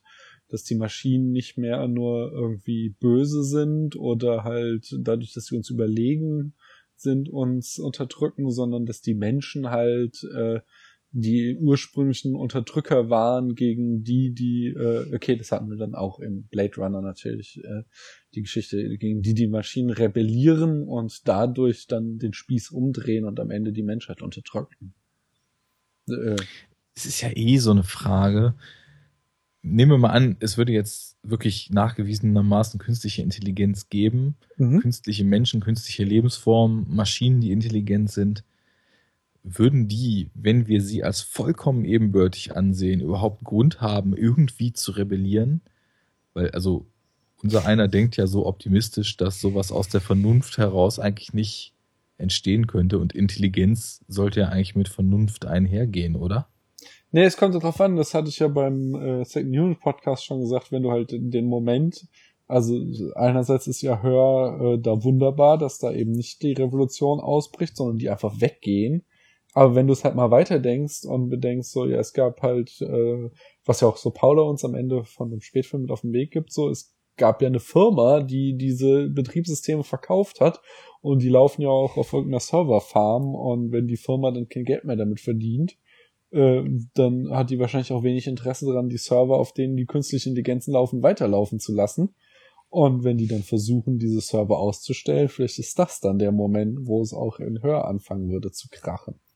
Ja, und das ist halt immer auch ein, so, so ein Machtverhältnis, wenn, wenn die Menschen äh, äh, jemanden erschaffen, der Hm. ihnen ebenbürtig ist, dann kann es ja gar nicht anders sein, als dass diese schaffenden Menschen sich überlegen fühlen. Das müsste so auch der Oedipus-Komplex, nicht? Also, äh, oder allgemein Mhm. Generation äh, Generationenkonflikte, die in der Menschheit schon immer entstanden sind. So, wir erschaffen uns selbst, indem wir Nachkommen kriegen und die dann aber mit unserem äh, Art zu leben oft nicht zufrieden sind und äh, da halt dann diese Generationenkonflikte dadurch entstehen. Also im Prinzip muss quasi der Kampf gegen den Schöpfer ähm, vollzogen werden, um sich als also zu, zu emanzipieren. Ja, das könnte man vielleicht so sehen. Ja. Vielleicht ist das eine anthropologische Konstante. Vielleicht, ja, vielleicht gehört es zum menschlichen Bewusstsein dazu. Hm. Das ist quasi der, der Aufwachsprozess in der Rebelli Rebellion gegen die eigenen Eltern. Und da sind wir bei meiner vorhin gestellten Frage, muss es so sein, dass es zum Kampf kommt, oder ist es nur ein dramaturgischer Grund? Hm. Ja, Das ist eigentlich genau die gleiche. Frage, ja. Ich glaube, das lässt sich abschließend nicht beantworten, außer dass wir vielleicht äh, den Glück haben oder Das Glück. Äh, das Glück oder auch das Pech, das noch mitzuerleben. Die Chancen stehen gar nicht so schlecht. Ich glaube, man, um es abzuschließen, man, man kann ja auch, da wollte ich vorhin so ein bisschen drauf hinaus, wenn man von Intelligenz spricht, muss man ja auch mit einbeziehen, dass intelligente Lebensformen eben auch in ihrer Komplexität der Handlung nicht immer zwangsweise nur rational handeln. Mhm. Weil sonst wären sie ja einfach nur Programme. Und dann würde tatsächlich, wenn es immer nur alles rational laufen würde, wahrscheinlich tatsächlich solche absurden Kausalketten, wie Daniel am Anfang genannt Mhm. hat, zustande kommen, weil Rationalität eigentlich fast immer nur zu einer sehr, sehr eingeschränkten Anzahl logischer Ergebnisse führen kann. Und ähm, nehmen wir mal an, eine Lebensform, die tatsächlich erschaffen wird, ist dann eben so intelligent, dass sie vielleicht auch den Hang zum Irrationalen hat, weil das tun Menschen ja nun mal auch. Und wir haben Mhm. vorhin schon gesagt, wir unterstellen erstmal jedem Intelligenz im Hm. gewissen Maß. Äh, Vernunftbegabtheit. wäre vielleicht auch die Frage, ob die Rebellion tatsächlich oder der, der Krieg, der dann entsteht und das Aufbäumen einen konkreten Auslöser haben muss oder weiß nicht, ob da nichts reicht und einfach äh, dieses Überlegenheitsdenken, was der Mensch auch tagtäglich äh, zeigt. Ich meine, rational dürfte niemand ein Tier essen und trotzdem machen es alle. Genauso würde man dann sagen, rational dürfte die höhere Intelligenz den Menschen nicht ausrotten, aber vielleicht machen sie es einfach, weil sie Bock drauf haben. Ja, So also, blöd gesagt. also das ist ja, das ist ja ähm, ein Thema in, in vieler dieser Filme, die wir gerade angerissen haben, dass eben äh, Intelligenz allein eben nicht ausreicht, um irgendwie äh, zu überzeugen als, als, als künstlicher Mensch oder künstliches Bewusstsein, sondern dass dann eben halt Emotionen auf jeden Fall auch dazugehören und Kreativität. Ähm, und dann sicherlich halt auch irgendwie so Fehlbarkeit, ne? Dass also dieser Perfektionismus ja eigentlich was Unmenschliches ist. Ja, Ah. genau. Hm. Wobei diese Fehlbarkeit jetzt, wo ich so genau darüber nachdenke, aber nicht thematisiert wird. Bei So. was jetzt? Bei dem, bei, bei keinem der Filme. Doch, also die, die haben wir ja zum Beispiel in, also einfach, dass die Maschine Fehler macht, haben wir ja öfter. Ähm, äh, zum Beispiel hatten wir das. Aber sie bei haben keine Schwächen. 2001 oder bei äh, Alien. Das mit den Fehlern und den Schwächen finde ich halt ganz stark dann in diesen Star Trek Erzählungen wird das immer wieder thematisiert. Ähm, jetzt zum Beispiel bei Voyager gibt es sehr oft äh, Folgen, wo der Doktor in seinem Bestreben irgendwie ein, der wird irgendwie nie menschlich genannt, so im Gegensatz zu sondern will immer ein Individuum sein. Mhm. und dass er da halt total übers Ziel hinausschießt und irgendeinen Scheiß baut und ähm, dann am Ende so in der Moral von der Geschichte er dann einen Dialog mit Captain Janeway führt, wo sie ihm erzählt, so ja, es gehört halt auch dazu, menschlich zu sein oder Mhm. ein Individuum zu sein, dass man mal so Müll macht, so, dass man auch seine Freunde von Kopf stößt und so, also was er nicht alles einen Blödsinn Ja, macht. okay. So. Mhm. Also die wird schon, diese Geschichte wird auch erzählt. Ähm, es ist schon so spät, wollen wir mal weiter voranschreiten? Wir haben als Tut mir auch nächstes. schon fast leid, wenn ich sehe, wie eure Augen immer kleiner werden. Was? Haben wir noch Augen? In meinem Äh. Podcast waren Maulwürfe zu Nein, Pa Paula, erzähl doch mal deine Theorie, dass es keine Maulwürfe gibt. Das hat doch jetzt hiermit gar nichts zu Das ist tun. aber doch spannend. Wir sind hier im Nachttalk, da darf man abschweifen. ich dachte, du wolltest jetzt irgendwie mal Das können wir nicht. zielstrebig Ja, das können wir, ja genau. Wir, wir schreien jetzt heran, aber heben wir uns mal für die nächste Einladung. Wenn Arne uns das nächste Mal einlegt, dann muss Paula mal ihre Theorie erzählen, warum es keine Maulwürfe gibt. Das ist die große Maulwurfverschwörung. Ja. Hast du schon mal einen lebenden Maulwurf gesehen? Nicht auf Video. Ja, In der Natur. In der Natur. Du bist Okay. Teil der Verschwörung. ja, sorry, dass ich da jetzt nicht untermauern konnte. Du bist Teil der Verschwörung. Der Ja, ja, geklettert ja, Und ja. kam nicht wieder rein. Du bist voll Teil des Systems. Ja.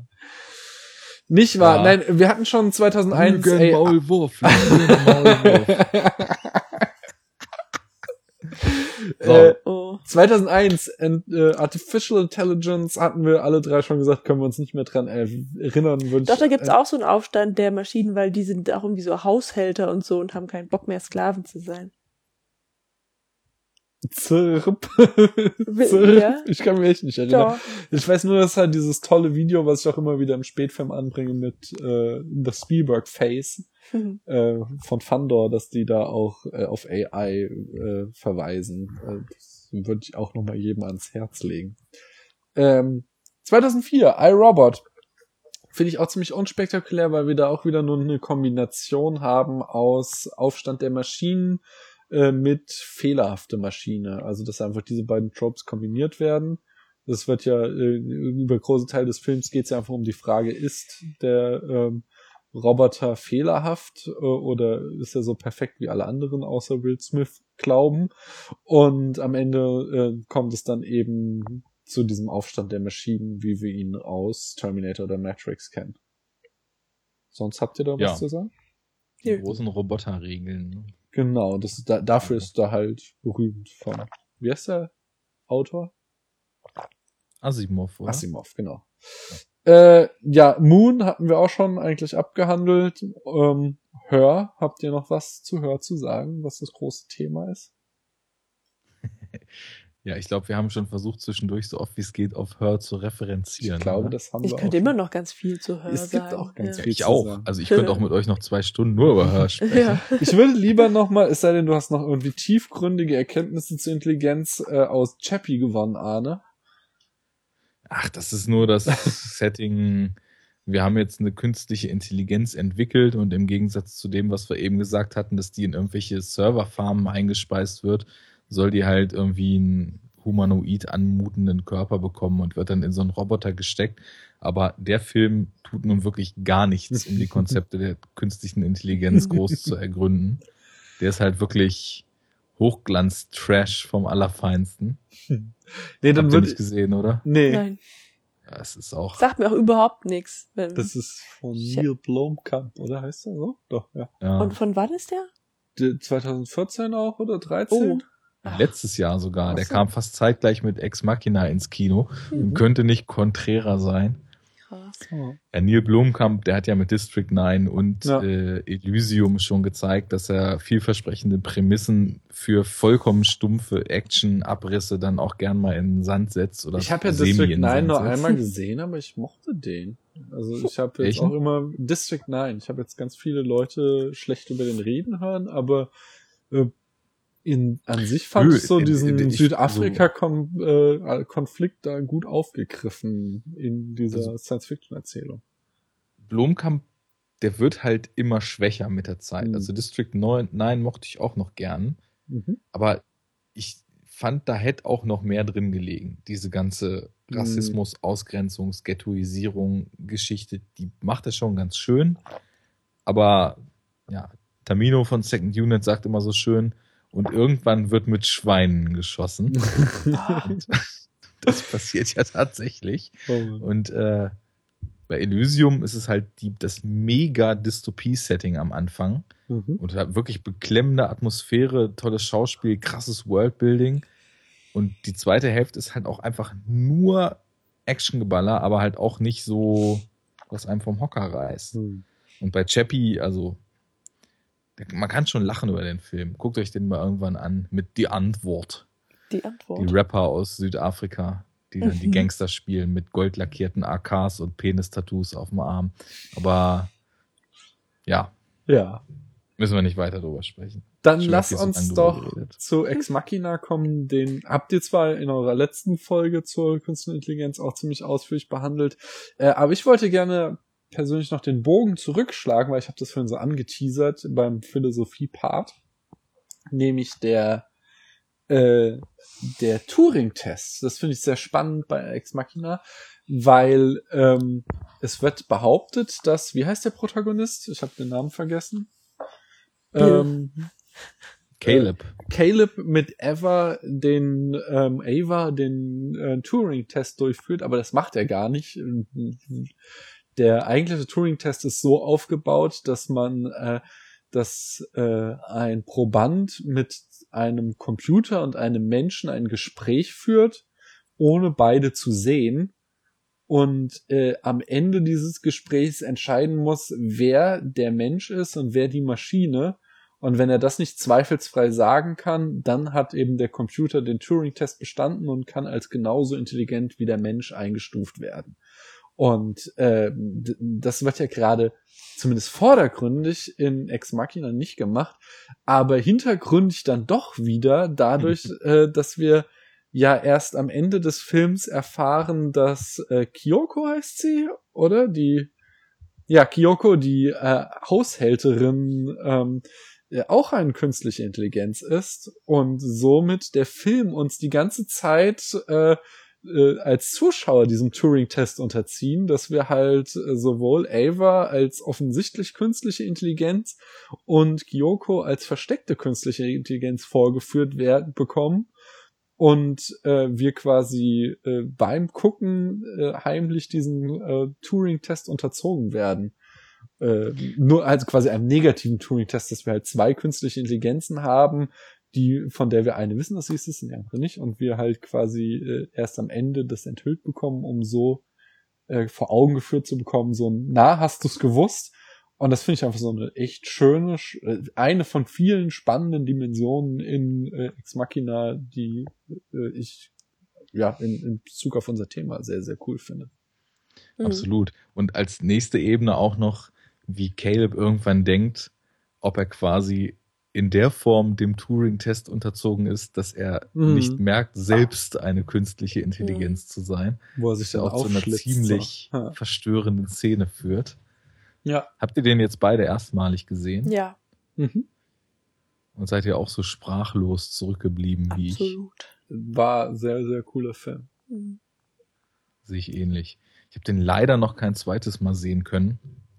Aber das ist, also, wir müssen auch, glaube ich, gar nicht mehr so riesig drüber sprechen, weil ich habe das Gefühl, abseits von Her war das jetzt in der Diskussion irgendwie auch der Angelpunkt, wo man zwischendurch immer wieder so andocken konnte, ja. weil er halt total gut zum Thema passt und einfach das Ding aus den letzten Jahren in Bezug auf äh, die Fragestellung ist. Mhm.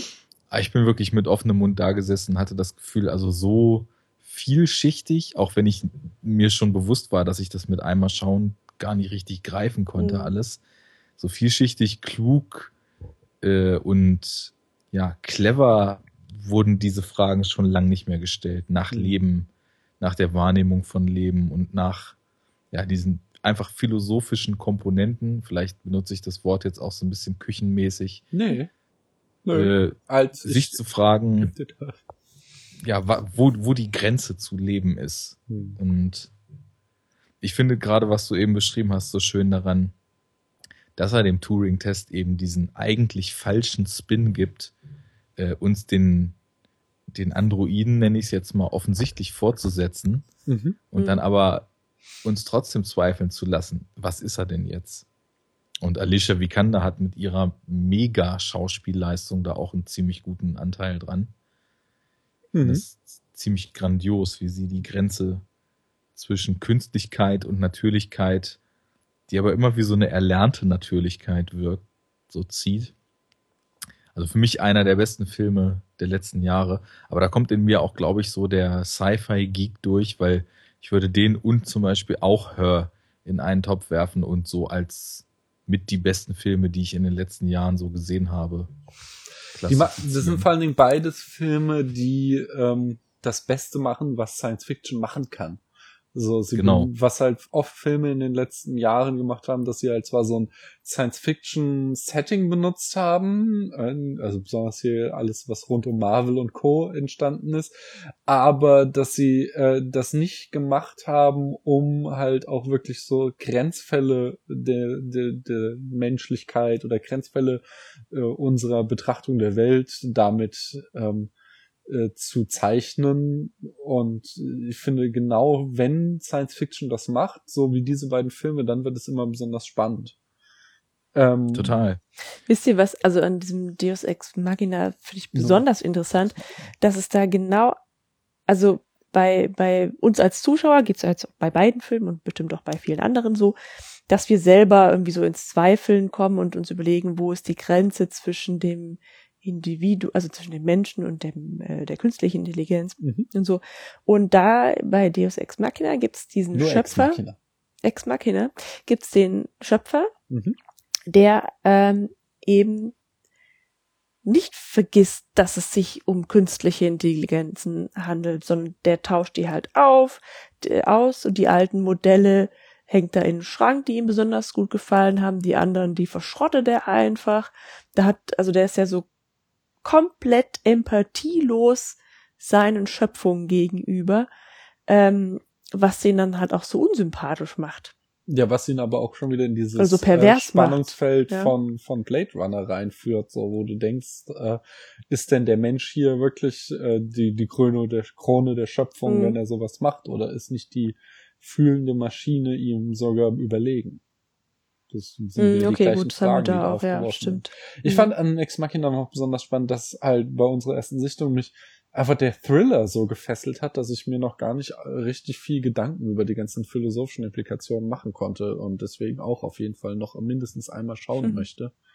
Ähm, weil ich jetzt weiß, also ich bin halt voll in die Handlungsfalle getappt und äh, war so gefesselt, dass ich noch gar nicht irgendwie mir großartig über die ganzen kleinen Nuancen Gedanken machen kann. Und da freue ich mich schon auf die nächste Sichtung. Ja, der funktioniert ja auch auf sämtlichen Ebenen absolut brillant. Hm. Ja, äh, um nochmal kurz das vielleicht abzurunden und ich äh, das Ding vielleicht auch für heute eingetütet, was du eben so über die Sci-Fi sagtest, ist eine interessante Beobachtung, weil vorhin, als du kurz äh, Ölwechsel gemacht hast, hatte ich ja von Stalker äh, und, und äh, Solaris und klassischer Sci-Fi so ein bisschen gesprochen. Mhm. Darum ging es ja eigentlich in der Science Fiction. Technologie weiterdenken Hm. und mögliche Entwicklungen so weiterspinnen, dass wir uns damit auseinandersetzen müssen, was ist, was werden kann und was es uns über uns sagt.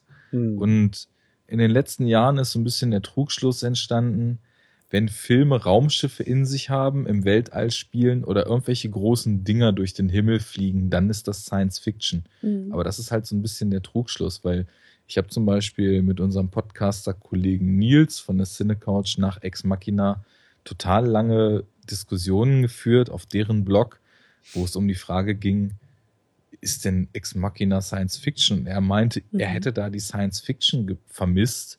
Und ich konnte wirklich dazu nur sagen, dass für mich es seit Jahren nicht mehr Science Fiction als in dem Film gegeben hat.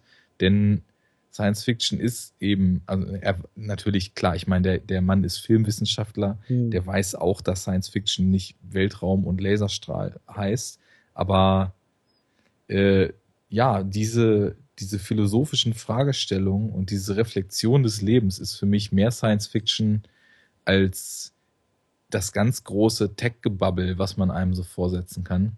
Mhm. Und da, da kommen wir halt einfach wieder, da, was ich schon mal gesagt habe, Mhm. zu dem Ringschluss mit Blade Runner, die für mich irgendwie so zwei Seiten der Medaille, aber der gleichen Thematik dann eben darstellen und sich total perfekt ergänzen. Ja, und ich Ja. glaube, wir haben so von dem, was ich mir gedacht habe, was für Filme man mal anreißen müsste und welche Funktion künstliche Menschen in Filmen haben könnten, soweit alles durch. Es bei euch Cool. aus? Ja, Liste ist abgearbeitet und ich finde, wir haben auch ein rundes Ding draus gemacht. Ja, sehr schön. Nachdem wir dann sehr, sehr lange und sehr ausführlich die grundsätzlichen äh, Geschichten der Thematik erstmal umrissen haben, was ich sehr gut fand, weil Ja, eben. Darum geht's doch eigentlich. Ja. genau, vor allem bei Mhm. sowas, sowas äh, komplexen und, und schwer zu greifenden muss man ja auch erstmal so eine Baseline schaffen.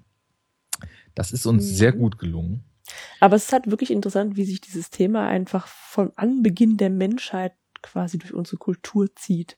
Mhm. Und dass wir offenbar nicht mehr loswerden. ja. Mhm. Ich glaube, der Mensch will einfach zu viel schaffen. Ja. Und es ist total witzig, weil das führt wieder an den Anfang, wie Daniel schon sagte. Menschen machen ist eigentlich sehr einfach. Warum muss man das so kompliziert haben? Aber tja, ja. irgendwas ist da wohl. Mhm.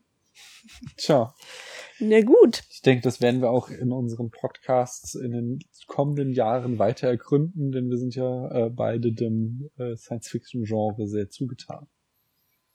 Also spätestens, jetzt wo wir schon wieder über Ex Machina gesprochen haben, Mhm. das dauert noch eine ganze Weile, deswegen, wir werden auch vorher schon nochmal sprechen.